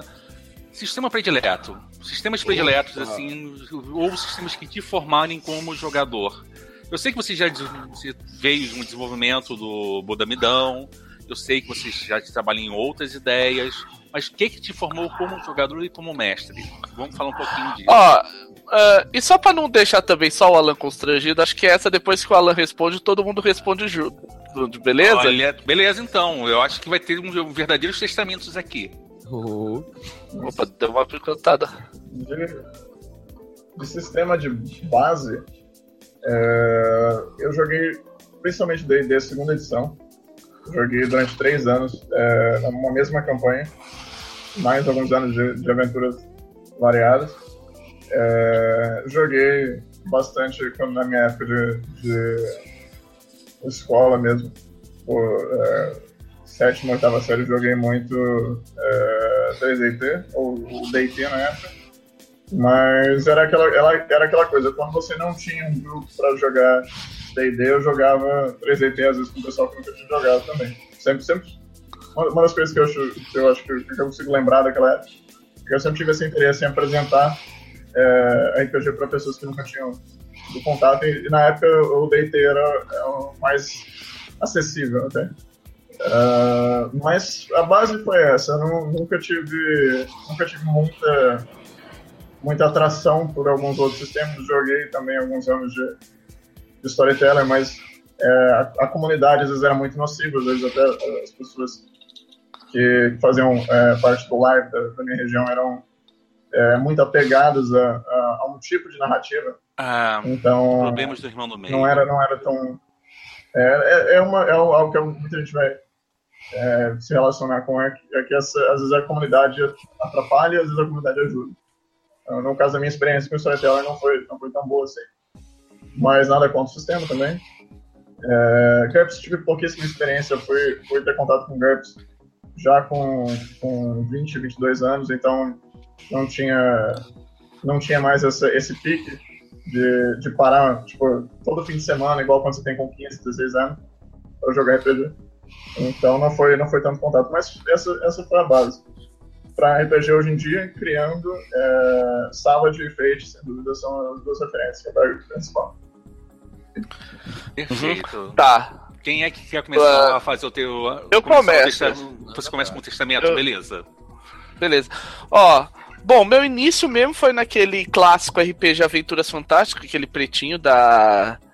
Da GSA. Da GSA, aquele da Mark Saraiva, GSA era da, do Desafios. Eu joguei muita coisa diferente, tive acesso a muita RPG diferente, mas acho que uh, ah, 3DT, como muita gente no Brasil acabou se formando, querendo ou não, você podemos até fazer nossas críticas ao sistema, como ele foi divulgado e tal, mas inegavelmente ele tem uma importância na é formação é de RPG internacional. Aham. Uhum. É... um extremamente acessível para qualquer pessoa que tivesse pelo menos um neurônio funcional. Pô, um neurônio? Sim. Tá, na comparação uhum. de neurônios, isso é, isso é muito baixo. Mas uhum. Enfim. Enfim, depois quando for a minha depois, parte, É, depois você, no seu testamento você diz. É, e eu brinco muito com a galera que não ter comprado o Mage em inglês foi uma coisa que me formou muito como jogador. Por quê? Porque no dia que eu fui tentar comprar Mage em português e não tinha na, na, antiga Forbidden Planet da Pompeia, o que, que eu achei? No mesmo dia, Castelo Falkenstein e Chandling, The Dreaming primeira edição. Eu tô sentindo um, um, as palavras com amor ecoando por aí. Uhum. É, e atualmente é aquela história, é Fate mesmo, assim, como jogador eu tenho, é como o Messi só narrando Fate, mas eu tenho jogado, quando eu jogo, eu jogo outras coisas também. Joguei Old Dragon recentemente, joguei Savage, joguei. Tive, tivemos uma mesa com o playtest do Star Trek que foi muito legal na última Dungeon Geek. Esse Star Trek me interessa muito. Eu tenho. Saiba que tá. Faz parte. Eu tenho algumas coleções, assim, que eu tô refazendo, e Star Trek é uma delas. É, mas essa vai ser bem interessante. E é. basicamente assim, é, como formação assim, geral é isso. Eu poderia passar horas aqui falando de sistemas que eu li, de sistemas que eu joguei, mas fundamentalmente é isso mesmo. Meu testamento agora, gente, eu tenho. Eu comecei diferente de todo mundo. Todo mundo começa com. Ah, não, vamos começar com ADD, vamos começar com fantasia. Não, eu comecei com super-heróis. Eu comecei com DC. O primeiro DC da RPG da, desse comics, que é o DC, é o Heroes, é o, é o DC Heroes, segunda edição. Uhum. Eu que vim uma caixa enorme, três livros, todas as fichas contendo no, contidas num card, num sistema bizantino com dois D10 que explodiam, se fossem duplos. Era coisa de doido, entendeu? Mas e depois disso eu tive o meu grupo, meu grupo AD&D segunda edição, bom e velho. Só que eu tive sorte eu estar num grupo de elite. Por que, que eu falo de Elite? Além dos dois livros básicos e das infindáveis shirts do Monster Manual, não é nem Monster Média, era no Monster Compendium, que era todas elas em folhas avulsas, aí eu, meu grupo tinha todos os livros da série marrom do AD&D, leia-se. Complete Fighter, Com... Complete, Complete alguma coisa, tinha lá, todas as classes. Até o livro das alabardas? O livro, de, o livro de armas e equipamento nós tínhamos também, e o. E o Monster, e o livro do Panteão dos Monstros também. Gente tinha o Panteão Anão, o Panteão Élfico, a gente tinha tudo. Todos esses livros da série azul, da série azul, da série marrom, a gente tinha, entendeu? E eram. A gente jogava com, com kit, a gente fazia questão de ter todo mundo ter kit, jogamos. E o mundo que a gente mais jogou foi Dragonlance. Isso me ajudou bastante na minha formação de mestre, porque eu vendo os mestres de AD&D do meu grupo mestrando, eu olhei assim, é isso que eu não quero fazer. Você já aprendeu todas as. Serviu de mau exemplo. Não, não, não é mau exemplo. Eu não queria. Eu não gostava de combate, por exemplo. Ah, tá. Por que, que eu não posso tentar solucionar isso falando? Por que, que não posso solucionar isso com uma armadilha? Com preparando uma armadilha ou fazendo uma emboscada só para pegar o líder e o líder mandar te mandar a tropa que tá indo atrás da gente? Por que, que eu não posso fazer isso? Aí, com esse porquê, era tipo assim, eu preciso de outros sistemas. E eu passei por muita coisa. Eu passei por Rifts. Deus livre da minha alma. Porque aquilo lá. Eu consegui perder o interesse total em Rifts no livro da América do Sul. Nos dois livros da América é. do Sul. Era tipo assim: é nível Regia Cross Amazon pra baixo. De conhecer o continente. E olha que foi escrito por um latino. E tirando isso, eu passei por muita coisa, mas os que me formaram mesmo foi o Irmão do Meio. O, eu, eu joguei tudo de Storyteller. E eu, durante muito tempo, eu fui mestre tampão no Rio de Janeiro. O que, que é mestre tampão? É do tipo assim, é... Ah, não, eu tô mestrando há um ano e meio minha campanha, tô de saco cheio de mestrar, eu quero tirar uns 15 dias de férias. 15 dias, um mês de férias. Rafael, vem mestrar aqui porque a gente tinha uma comunidade muito forte, muito intensa e muito tóxica do de Storyteller na década de 90. Uhum.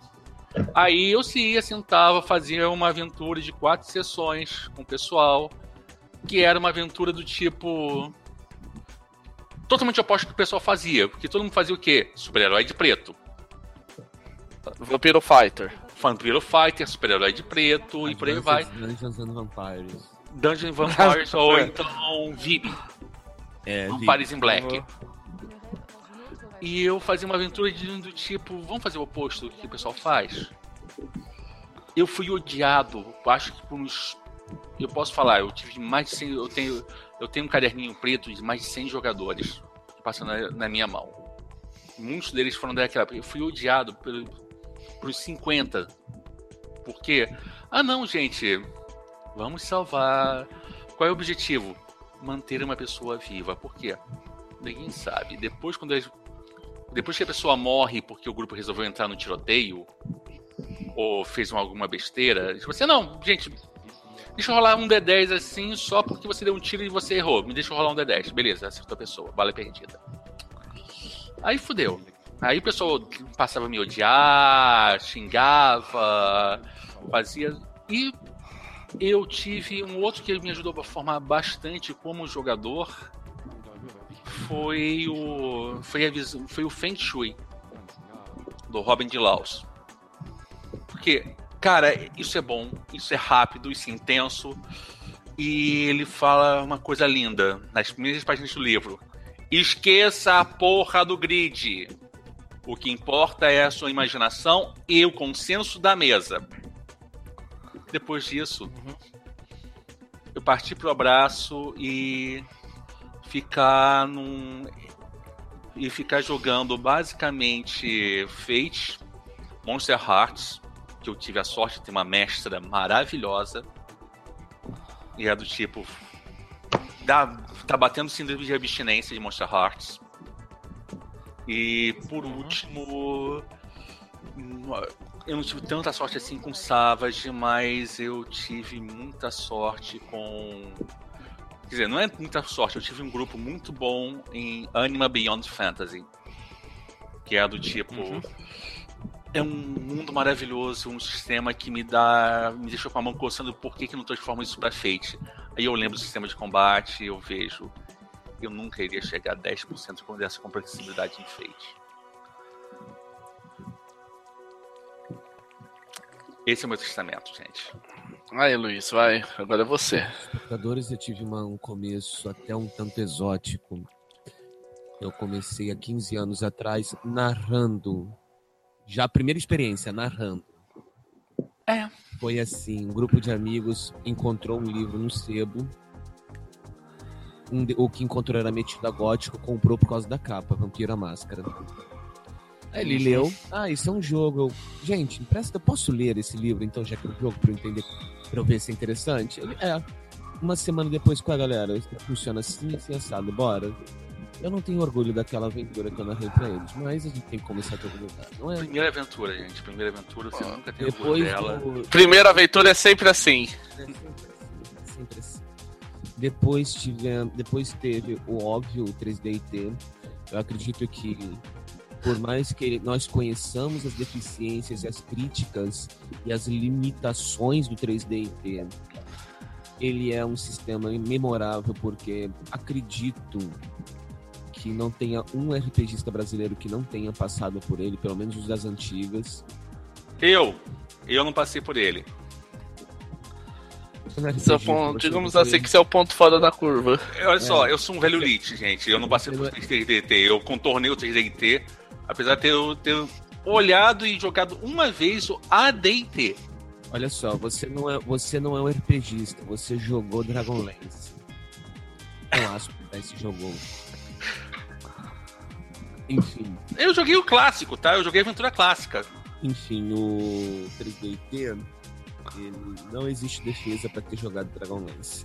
O 3DT é um sistema Cash card. com seus méritos é um uhum. sistema com, apesar de suas deficiências, ele tem um potencial incrível que infelizmente foi muito restrito à temática anime da Xerox de D&D. Eu já narrei algumas aventuras de horror em 3D e tem uma delas que o jogador teve pesadelos por uma semana. Meu herói. É. Caramba. É, gente. Depois de 3D eu resolvi partir para algo sério, entendeu? Eu joguei Cult, por um bom tempo. Meu herói. Chamado de Kitúlio, da Chaosium, na época, acho que era a quarta ou quinta edição ainda. Inclusive aquela aventura, eu esqueci o nome dela, em que os personagens estão em São Francisco, estão investigando a cidade, vão parar, entram num junco e quando vem estão navegando em direção à profundeza do espaço. Eu, isso eu reconheço. Se tiver um mercador chinês louco, eu reconheço mais ainda. É, enfim. Depois de chamado de Cthulhu, eu acabei percebendo uma coisa. Eu sou muito fã de sistemas genéricos. Pela simples razão de que um sistema genérico ele é o que tem maior potencial para mandar um foda-se para necessidade de regras e focar na narrativa, focar no cenário, focar na história. E por incrível que pareça, apesar das pessoas não verem como tal, o GURPS é um sistema que faz isso muito bem. Uhum. O nego, nego, olha o GURPS, pensa, ah, tem regra para cavar buraco, ótimo, mas esquece na segunda e na terceira edição que todas as regras do GURPS essenciais para jogar estão contidas numa coluna lateral da primeira página. Uhum. Fato. Isso não vou negar não, eu joguei GURPS e era bem assim mesmo. O núcleo do sistema cabia em uma página e o resto era tudo adendo. É, é tudo opcional. É tudo adendo. Então, por muito tempo. Eu joguei, joguei o aquele board game que o nego chama de D&D. Joguei, claro. Eu tenho uns amigos meio retardados que gostam disso, mas como eu era o narrador do grupo, eu fazia a minha parte e foi uma coisa que me formou mais ainda como narrador foi justamente o board game. Por causa do cenário, acho que o único dos dois, só tem dois cenários que eu jogaria, que eu jogo daquele board game. O primeiro eu tenho uma certa apreciação, mas não é meu xodózinho, que é o Planescape. Planescape é lindo, mas o meu xodó é Ravenloft. Ravenloft me ensinou muito sobre estrutura narrativa, ensinou muito sobre técnicas de horror, ensinou muito sobre o poder de uma névoa bem colocada. Daí do, do, do, do board game chamado D&D, do Cult, do GURPS, eu joguei muito Storyteller também, joguei e narrei muito Storyteller, eu, eu, o Storyteller mesmo, antigo, eu posso dizer que eu tenho a tríade básica de cabeça, Mago, Vampiro, Lobisomem, ao ponto de lembrar regras, ao ponto de lembrar qual o teste de cada dom específico, qual o dom de cada tribo, até hoje. Ou então, Hum. teste de todas as disciplinas, não só do livro básico. Narrei muito o Storyteller antigo. Experiência Traduzindo, o bastante. irmão do meio foi o teu. Foi a grande Foi- escola. É só, foi a sua autoescola, tá? Foi a grande escola. O irmão do meio, o grande problema, pelo menos no Rio de Janeiro, do irmão do meio, é a mania que os jogadores têm de jogar Advanced Vampire, é, Dungeons and Vampires. Porque, honestamente, você pega um cenário denso, um cenário interessante, aí nego olha, ih, vampiro com superpoder, vamos dar porrada. Isso foi a Uhum. razão pela qual eu me afastei de Storyteller por muito tempo. Porque se for pra jogar isso, eu jogo board game chamado D&D. Eu acho que essa foi esse approach que me fez ir pro Novo Mundo das Trevas barra Chronicle of, of Darkness. Exato, eu gostei muito. Que é, muito mais tipo assim, ah, vamos dar porrada? Caralho, porrada aqui, eu, eu levo mais dano que eu, que eu dou, tô, tô ferrado. Corre. E sem contar o seguinte, no Novo Mundo das Trevas, apesar deles terem pego colheradas densas, profundas e cheias, colherada de vó, né, da Blavatsky, ele ficou muitíssimo interessante porque ele deu uma coisa que o antigo Mundo das Trevas não tinha. Coesão interna. O antigo Mundo das Trevas, você tentava juntar a criatura, lascou. É, era complicado isso. Agora, agora funciona. Agora não, agora o sistema foi feito pra isso. É. É diferente. Uhum. Ninguém faz mais dano que ninguém. Não só isso. Certo. Eu preciso, eu vou usar o dom no mago, mas o dom é resistido por gnose. Como é que eu faço? Agora é fácil. Agora já tá ali. Uhum. Potência sobrenatural é que resiste e acabou. Tchau. Abraço, beijo, queijo. Além disso, eu tive uma formação muito. Eu tive, Fate pra mim foi uma formação o melhor. Foi o que fez o ajuste fino da minha formação. Porque eu já sempre, meio que já sempre tive essa postura. Regras e lata de lixo foram feitas uma da outra. O É, Fate, ele dá o framework necessário pra você fazer isso e ainda ter a regra que agra para agradar o advogado de regra. Eu tive uma experiência Uhum. também com Anima, comentado pelo Rafael. Eu, Sim. inclusive, eu dei um dos personagens que eu acredito que ele considera um dos mais memoráveis que ele já teve. Não, Olha só, eu. Em mesa, eu posso dizer que a Lucrécia foi. Eu, você me deu alguns perso- personagens memoráveis, entendeu? Mas a, a Lucrécia é quem define meu. Aquela frase que eu uso pra Ansat, meu melhor erro. É a Lucrécia. Em- Uhum. Porque ela é errada em tantos sentidos que ela, que ela dá certo. Anima, depois eu comento até sobre a Lucrécia. Anima é o exemplo perfeito de cenário lindo com sistema preso a um sistema de regras de bosta. Uhum. É tipo Shadowrun. Consegue ser pior. Olha só, o Anima é um retroclone de Holy Master. Ouch. É, é um retroclone de Holy E com todas E olha que eu tive. Me... Uhum. Anima. E olha que eu tive. Opa, desculpa. falar.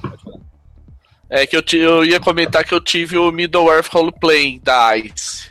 Uh, eu joguei, tá? Eu joguei. Sim, ele é bem legal. Só que é o Holy Master é acelerado. Então, Aham. mas Anima é um daqueles. Se você quer provar que um ser humano é mais rápido que uma calculadora, uma das maneiras de fazer isso é gerenciar um combate em Anima. E dar uma cartela de Dorfle- Dorflex pro pobre infeliz que tá fazendo as contas de cabeça depois. Não é à toa Uhum. que eu passei elevador flex a cada sessão. Porque, bom, Aham. eu era mais rápido que a calculadora. Eu sou mais rápido que a calculadora. E do tipo, ah, rolou, rolou, já, já brotava um número, é tanto de dano. Só tava com a tabela na frente, ah, tá, tá, tá. peguei. Certo. É, eram dores de Ah. cabeça cavalares ou doses cavalares de cerveja, tanto faz. É, Tá. então, Esse é mais barato do Flex, é 5 reais a cartela. Anima, ele me mostrou o que não fazer como narrador. Não adianta você dar um sistema, um cenário lindo, um cenário muito bem amarrado. Eu não sei assim, agora me deu branco o nome do, do nome do autor de Anima. Carlos Garcia. Carlos Garcia, sei lá onde você está nesse momento, mas aí, leva o meu joinha, porque você fez um cenário muito lindo. Só que de boa. Pega as regras e enfia no. Ok. É, continuando. Então, Anima me mostrou muito isso, porque apesar de toda essa complexidade, na minha opinião, desnecessária, ele é um sistema voltado para narrativa. Não tem XP, pro- não tem XP para matar monstro. Uhum. É simples, é um sistema denso, pesado, que não dá XP pra matar monstro. Então aí a gente, o jogador, e por consequência o mestre, sentem à vontade para soltar as coisas mais escabrosas possíveis, desde que ambos estejam interessados em fazer a imersão. E sim, resolver não um parece- combate como um rolamento de dança. É, foi nesse nível. Anima tem umas coisas nesse nível. Aham. Ou então Tá bom, você gente. fazer um sniper que não é sniper. É. Aham. Beleza. Alan. Alan, Alan. Alan. É, aproveita. Seguinte. Cara. Alan. É, é, a gente andou fazendo bastante pergunta. Se você quiser fazer agora, aproveitar e fazer sua pergunta aí pra Tem galera. três alvos abre aí pra aí. você disparar, tá? Manda bala. Uma pergunta que, que fica aberta para a comunidade também é se vocês têm interesse em produzir material para suprir a demanda. Bem, Sempre, Eu- falei, sempre aberto se vocês eu- tiverem. eu tenho algo mais ou menos engatilhado, ainda tá meio enrolado, eu tô desenrolando, mas eu acho que até janeiro, até meados pro fim de janeiro tá terminado, que é o Império Dragão, que é uma fantasia oriental com foco, tipo assim, legal ter um império, ele é grande, ele já é problemático e ele tá sendo invadido de uma maneira silenciosa. E você, meu filho, a reencarnação de um herói do passado. Se vira aí, meu filho. Se vira aí, meu irmão, e prepara, um, e prepara o Império pro renascimento do, do, do fundador do Império para salvar todo mundo. Não é você que vai salvar o dia. Você está preparando um caminho para o salvador do dia renascer e garantir que o Salvar o Império seja salvo. Uhum. Sem contar É, esse é um cenário que- Sem contar os, os dois clássicos da, dos dois clássicos do Fate Masters que a gente está protelando. Que é o Lavaporeta Uhum. e, por último, o E o Down Hunters. Caçadores da Alvorada. Aham, tá. Ah, Alan, a pergunta então é sobre o que, que a gente gostaria de repente, é, sugestão, vamos dizer assim, de que, do que. Pode Do que também, você seria- se- Ah, Você, como- vocês, como, como consumidores, como pessoal que, que joga, tem bem mais contato do que a gente que, que tem que fazer todo, todo esse trabalho de, de edição e, Você- e contato com a Alan, editora. Então, se vocês já tiverem, Você, pelo que você listou, você supriu já duas das minhas necessidades enquanto mestre. Um, que é uma fantasia urbana, e você pegou um, um ângulo muito legal, que é a fantasia urbana calcada em conto de fada. uhum. Eu acho isso lindo. E dois, eu, uma coisa que eu, sei que o FIFO vai soltar fogos de artifício, mas eu tenho é, uma necessidade, a minha mão tá coçando pra gente para algo de ficção científica mais do tipo exploração espacial, menos space opera, mais mais Star Trek da coisa. mais, mais Star Trek mais Battlestar? Meio 50-50 com 50 com, com raspinhas de Firefly. Ou melhor, Tá, é. raspinhas É uma- de é repente, de repente com raspinhas nem de Firefly, de Killjoy. Tá. Uhum. Red Dwarf.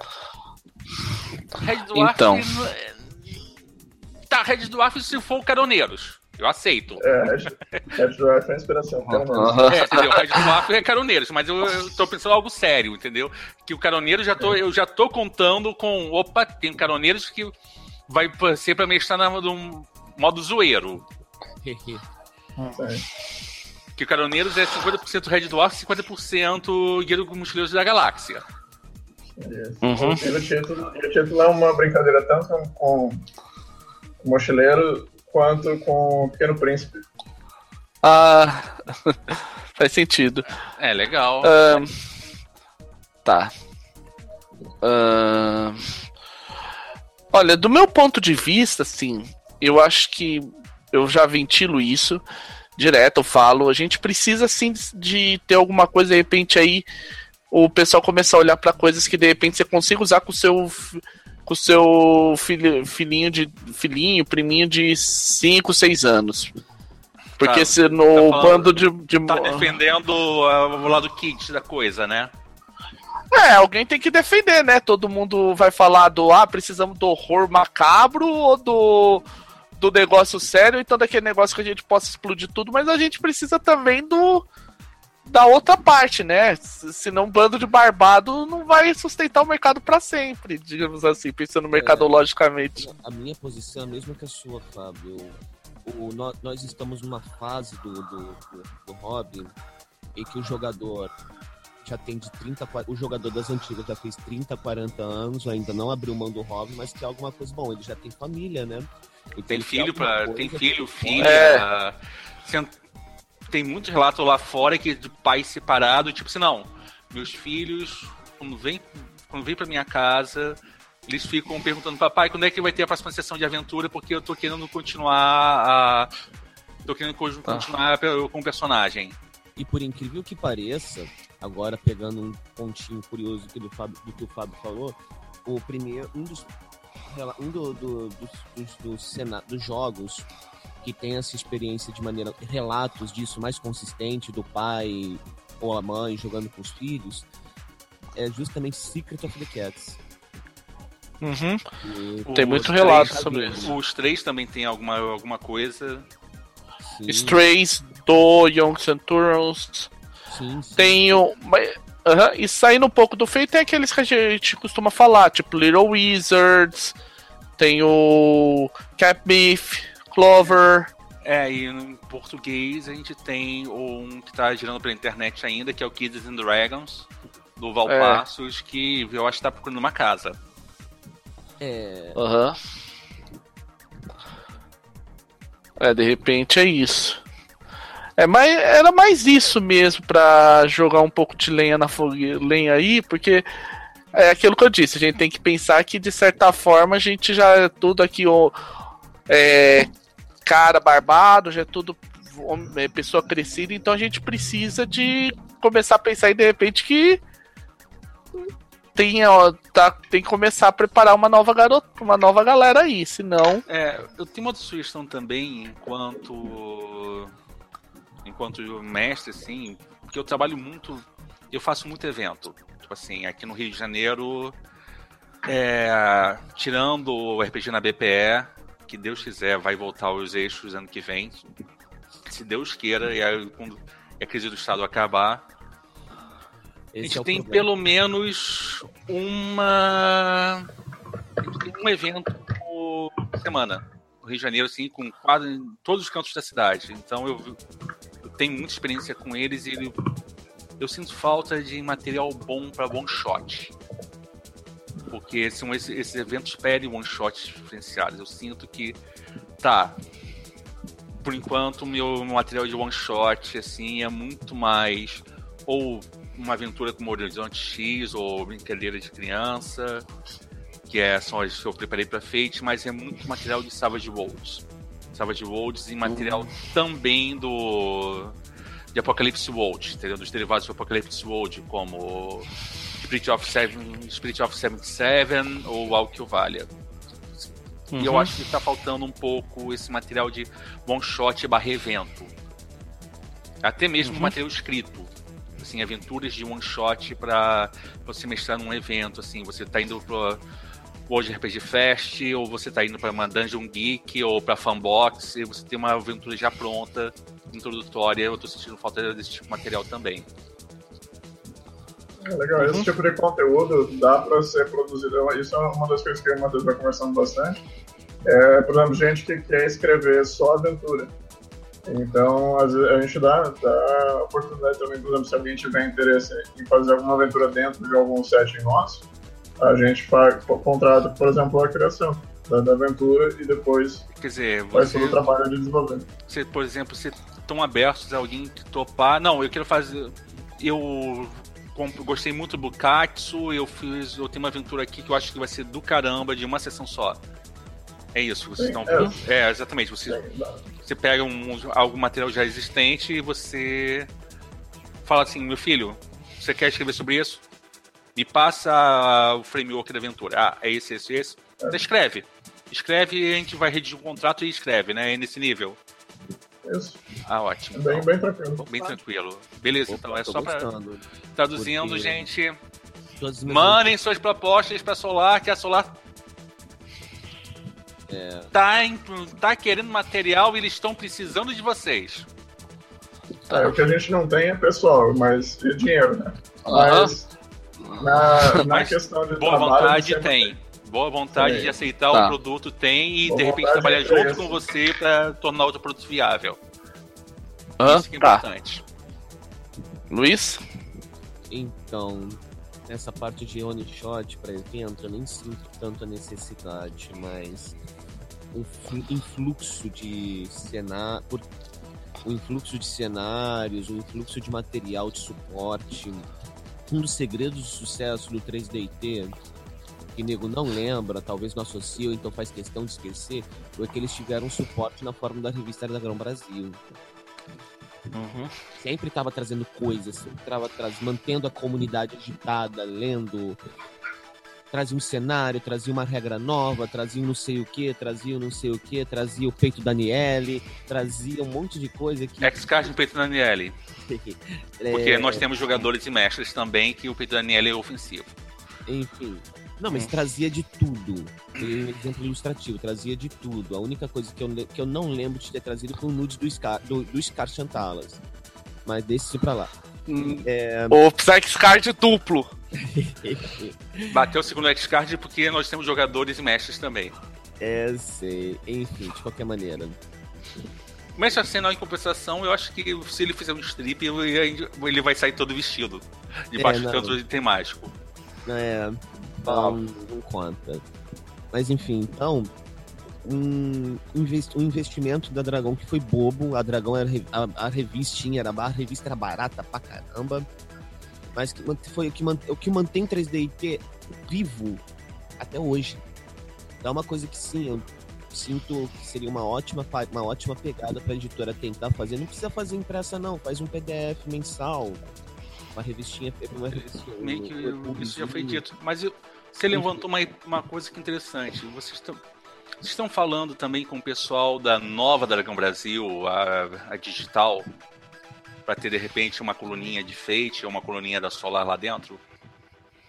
É, tem, a gente está em contato. é, nessa, o Matheus poderia responder melhor porque ele que está lidando com, com esse contato com, Ah, legal, com as, legal. outra- as Não, editoras é nacionais, no caso. A gente saber que a gente tem uma, Tenho. uma chance Tem um de ter contato. material nosso na Dragão Brasil, o, PDF. É, é, é um interesse nosso. Eu, eu não sei se, se eles vão abrir as portas, eles vão ter essa visão ah, da, da importância que, que o Fate tem né, atualmente. Então, eu Tá. espero que sim. Ô. Olá. É, uma pergunta aí que o pessoal tá fazendo no chat é mais uma da série Onde está? Ah, Hum. vocês chegam a pensar em publicar que nem o, o Igor fez lá com, com o Chopstick, fazer uns tokens um pouco mais refinados, tal, em material de metal, coisa do gênero? Porque os tokens que foram feitos, os pontos de destino que foram feitos com financiamento, são muito bons, tal, aqueles em, em plástico muito bonitos, em plástico de alta qualidade. Mas o pessoal gosta muito desses que parecem muito esses essas esses que tem mais parece mais ficha de poker, parece muito mais metálico. Vocês têm alguma iniciativa? Vocês estão avaliando? O que, que você pode dizer aí? Vocês. Tem alguém, tem alguém vazando informações aí. Porque esse também é outro que está em andamento severo, ele já está tá quase finalizado. Eu posso dar o um nome de quem fez, começou a levantar a bola? É. é nós temos aqui o, Carlo, é um dos que perguntou, o Carlo, uhum. o Carlo Falati. Ou, fa, ou Falassi, uhum. desculpa, Carlos, não sei se, se o sobrenome é correto ou não. Mas a pergunta. Outras pessoas também perguntaram assim. As, deixa eu ver aqui no chat. Não, não, não. Eu, Giovanni. É, Giovanni também. Eu acho, eu acho que é mais porque todo mundo tem interesse. Mas eu digo porque a gente já tem, já tem esse, esse projeto de tokens em, em material bem melhor, no caso é metal. Uh, só que a gente só está aguardando as artes desses tokens serem produzidos. Eles vão ser primeiro feito, feito a base da ilustração, vetorizado, modelo 3D, né, todos esses etapas. E, e, uma coisa que, que eu tenho muito como, como guia para minha vida e para minha para minha vida profissional também é você não, não simplesmente joga as coisas no ar e fala assim, ó oh, gente, estou fazendo tudo isso. A gente sempre está produzindo bastante coisa, só que a gente só gosta de colocar é, a público quando a gente tem certeza da, de, quando as, de que as coisas estão andando, como é que vai ser. Então, por isso que a gente tem esse, esse, esse receio de sempre jogar data aleatória ou de, de apresentar material. Vocês podem falar assim, temos em mão, avisar o temos em mão, já pode pedir, né? Vocês podem fazer isso. Sim, é, não, não, não, não só na hora que a gente vai lançar, porque obviamente tem que ter o trabalho antes da, da publicidade, mas é a gente ter a certeza que a gente vai conseguir trazer ou que a gente vai conseguir produzir, porque eu acho que é mais importante você você certificar o seu consumidor, o seu cliente, a pessoa com quem você está em contato, de que você é capaz, de que você está tá tudo legalizado e que você consegue fazer, do que você só jogar a ideia. Então, a parte uhum. da, dos face tokens Entendi. em metal confirmada Tokens solares, né? Tabela. Não, não solares, mas uns tokens bem legais. Token oficial do Fate também. Também. E falando é. nisso, dados feitos personalizados, dados solares, mais uma leva? Mais uma leva. Eu estou é, conversando com o Fábio a respeito disso, que o Fábio, com, o pessoal da comunidade, já deve ter acompanhado, ele estava produzindo os dele em resina. Uhum. E a gente está negociando para a gente fazer mais uma produção no, no exterior é, gravado, se não fazer uma produção é, em um silcado, outro, outro tipo de, de, de, textura no Brasil, só que aí com uhum. valor menor. Tem umas duas opções aí. É, traduzindo, uhum. vocês querem realmente que eu pague para vocês mais de 200 reais em material de vocês. Porque vai ter caneca nova, reais, né? a, segu a segunda edição do Fate, o, uhum. o screen novo, o biombo novo, Uhum, shut up and take my money. É, os tokens, os dados adicionais, porque dado feito é legal de se colecionar. Tá dizendo uhum. é mais de 200 contos. Tá e pior, eu vou pagar rindo em. Vou pagar rindo em prestação. Lançou, pagou, lançou, pagou, lançou, pagou. Uhum. Esse, esse esquema. Em, em homenagem a esse episódio do Fate Masters, eu já vou produzir um mockupzinho da próxima caneca do, do Solar e vou jogar lá na página. Uhum. Eu, eu já tô na, na, na pré-venda, entendeu? Que eu, já, eu comprei eu comprei uma das últimas de vocês no Diversão Offline. E é, uhum. assim, é uma das que eu uso constantemente, juntamente com a minha tradicional da, de Tiamat. Entendeu? Então, até porque eu tenho que valorizar a caneca da vizinha. Uhum. Mais, mais uma caneca, mas. É, gente, oficialmente falando, 2017 a Solar tá me falindo e eu vou uhum. pagar sorrindo. É. Uhum. Aproveitando então, acho que já estamos aí com uma hora e 45. A gente vai então fazer uma mais uma última pergunta aí e depois considerações finais. O que, que vocês acham? Por mim, ótimo. Tá. A pergunta final é aquela pergunta que realmente é para arrematar. Uh, 2016 para vocês em Fate e dois, é, como é que foi e 2017 o que se espera? Eu posso começar aqui até para não não deixar assim o Alan meio que dar um tempinho para o Alan pensar, até porque 2017 pra, parece que para ele vai ser ocupado. Pra mim, 2016 foi um bom ano. Tive, olha só, não é, foi exatamente o ano que o Fate virou um anel do RPG. Graças a Deus ele não tá virando. Porque isso é o que mata um sistema. Mas foi um ano que nos deu coisas muito boas. Nos deu. para mim, deu Daring Comics, que virou minha casa no ambiente de supers. Me deu Worlds of Adventure lindos. Eu tive a chance de ter o, o Fate básico em mãos, impresso, e eu achei fantástico, adorei. Assim, é, eu tenho ele em inglês, eu tenho o core em inglês, eu sentei, eu fiz a comparação inevitável e tá, eu posso falar, o BR tá pau a pau, em alguns momentos tá melhor do que o inglês em relação de arte e de diagramação. E uma aventura, o material de fim de livro tá melhor, entendeu? O fim de livro nosso, o bode é o bode. Uhum. E por último, deu o material. A gente tem muita coisa legal, nova, que você precisa só comprar um livro para jogar durante anos, como Baroque Space. Sim, que é complexíssimo, enorme. É do tipo, eu olho pro Main Jammer, que eu comprei o PDF. E FIFO, se você estiver ainda me ouvindo, eu tenho propostas financeiras para o seu Main Jammer impresso, tá? E eu olho assim, eu vi, caramba, eu tô ferrado. Porque eu gastei quase tudo que eu comprei de RPG esse ano. Eu queria comprar outras coisas, mas eu vi e só tinha feito na minha lista de compra. Pra não falar só, eu comprei uma coisa. Eu estou esperando agora para fim de 2016 uma coisa que não é feita, mas foi um financiamento de 2014 para 2015, que é o Mastics. Uhum. E para 2017 eu tô achando que com o material que o Alan disse, mais o material que eu sei que tá saindo lá fora, mais o material que tá em beta, eu sei que eu vou precisar de. Eu vou ter que trabalhar em dobro, em triplo, em quádruplo, porque. Tá foda. Vai ter uhum. mundo, vai, vai ter ambiente bom assim na casa do cacete.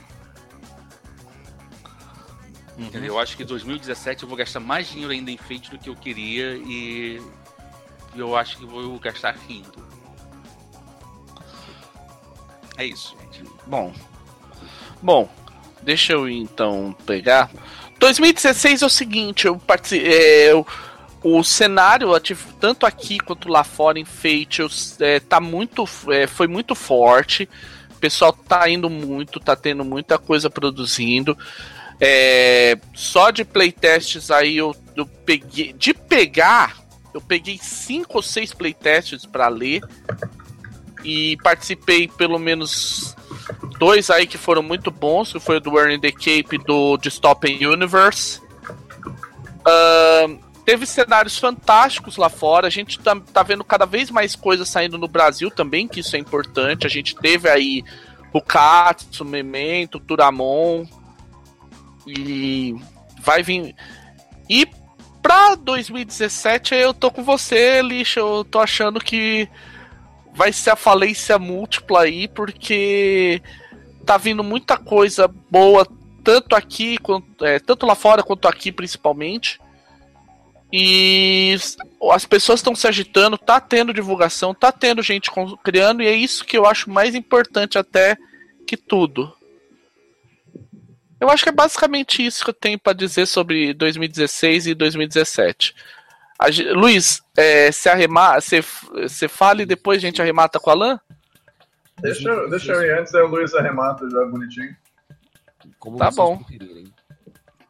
É, 2016, em Fate, foi um ano mais é, complicado para mim, porque na, na, na parte editorial muito trabalho, muita, algumas decepções de, de ter aquela vaga na agenda para trabalhar com um projeto, aquele projeto não vem, é, ou muito, muito, alguns atrasos, coisas, coisas que me deixaram de cabeça quente durante o ano.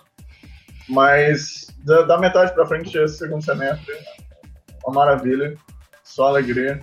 É, gostei muito do, do, engajamento da comunidade, o, os resultados, do material que o Fábio tem, tem feito no, no Conexão Fate. É, a galera dando o retorno para o Fate Master me agradou bastante também. É, outras, outras páginas produzindo material para Fate, gostei. É, eu só, na parte da comunidade, só tive alegria. É, mesmo o pessoal que sempre perguntando as mesmas coisas de, de agenda, quando sai uma coisa ou outra, eu, eu completamente entendo, eu sempre me coloco na, posição da, da, do consumidor, porque eu também consumo Fate. E, e uma das, das, maiores alegrias é a, a, ideia da comunidade de fazer um cenário de, de fantasia moderna e ter, a gente ter usado esse conceito para produzir alegoria que virou uma menina dos olhos para mim. É, o Matheus e o Fábio adoram também o, o jeito que o cenário está tá ficando. Se precisar gente para fazer playtest, eu sem dúvida, a gente vai. Então, vai aí a gente faz o. A gente faz o trial, mesa predestinada e o cacete a quatro. Porque o que não falta é amante de fantasia urbana na comunidade Maravilha. e entre a gente também. A gente vai mandar para vocês um, uma versão beta do, material. E aí vocês, podem mandar um rebate, produzir alguma uma aventura em cima, à vontade. Tem bastante material já produzido, mas na nossa nosso planejamento não tem mais coisa para fazer. E 2017 eu estou conseguindo ver a concretização de, de, todos os nossos projetos mais urgentes do Fate e os projetos mais, é, mais ambiciosos também. Então eu tô, tô, tem um futuro brilhante ainda pela frente aí para Fate, no Brasil e no exterior. Uhum. Ah, Luiz? 2016 foi um ano que, tanto a nível pessoal quanto a nível de RPG, foi bastante interessante, apesar de tudo que aconteceu. Uhum. E foi um ano que, mais uma vez, eu resisti à tentação de ficar pobre graças a, a, ao hobby. Em parte, graças ao Fate, no, esquema do pague o quanto quiser deu para ter acesso a ótimos cenários, ótimas ideias por preço super acessível. O que eu espero de 2017 é tão somente que os ventos continuem favoráveis e sempre da popa para proa. Uhum. Beleza. Bom, gente, uh, antes da gente. Eu acho que a gente pode encerrar, né, pessoal? Já estamos quase Vamos. duas horas aqui. É, querendo ou não, a gente falou muito e hoje foi. Eu acho que não matamos uma das perguntas que mais assombra a comunidade, que é a ferramenta do sistema quando. A gente já foi respondido isso algumas vezes. Uhum. E eu acho que ouvimos boas e ótimas surpresas. Aham. Uhum. É, Agradecer aí ao Carlo, ao Fifo, ao Giovanni, ao. Peraí, tem mais, tinha mais uma pessoa aqui que postou no chat. No chat. É, que, o Rodrigo. A nossa audiência todo toda, entendeu? Com muito carinho. Uhum. Quem assistir aí depois também, fica aí o agradecimento.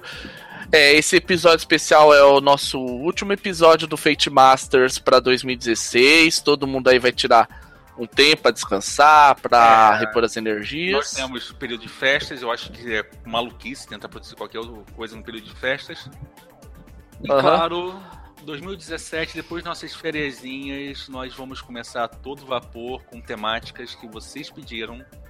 E o principal de tudo, mantendo sempre o velho lema: quanto mais feito, melhor. E o Alan acabou de provar pra gente que 2017 esse lema mais do que nunca é realidade, porque pelo visto a gente vai ter muita coisa para celebrar. Uhum. Muito feito. Sempre feito. Uhum. Beleza, então, gente. Obrigado aí a todos. Bom dia, boa tarde, boa noite e tchau.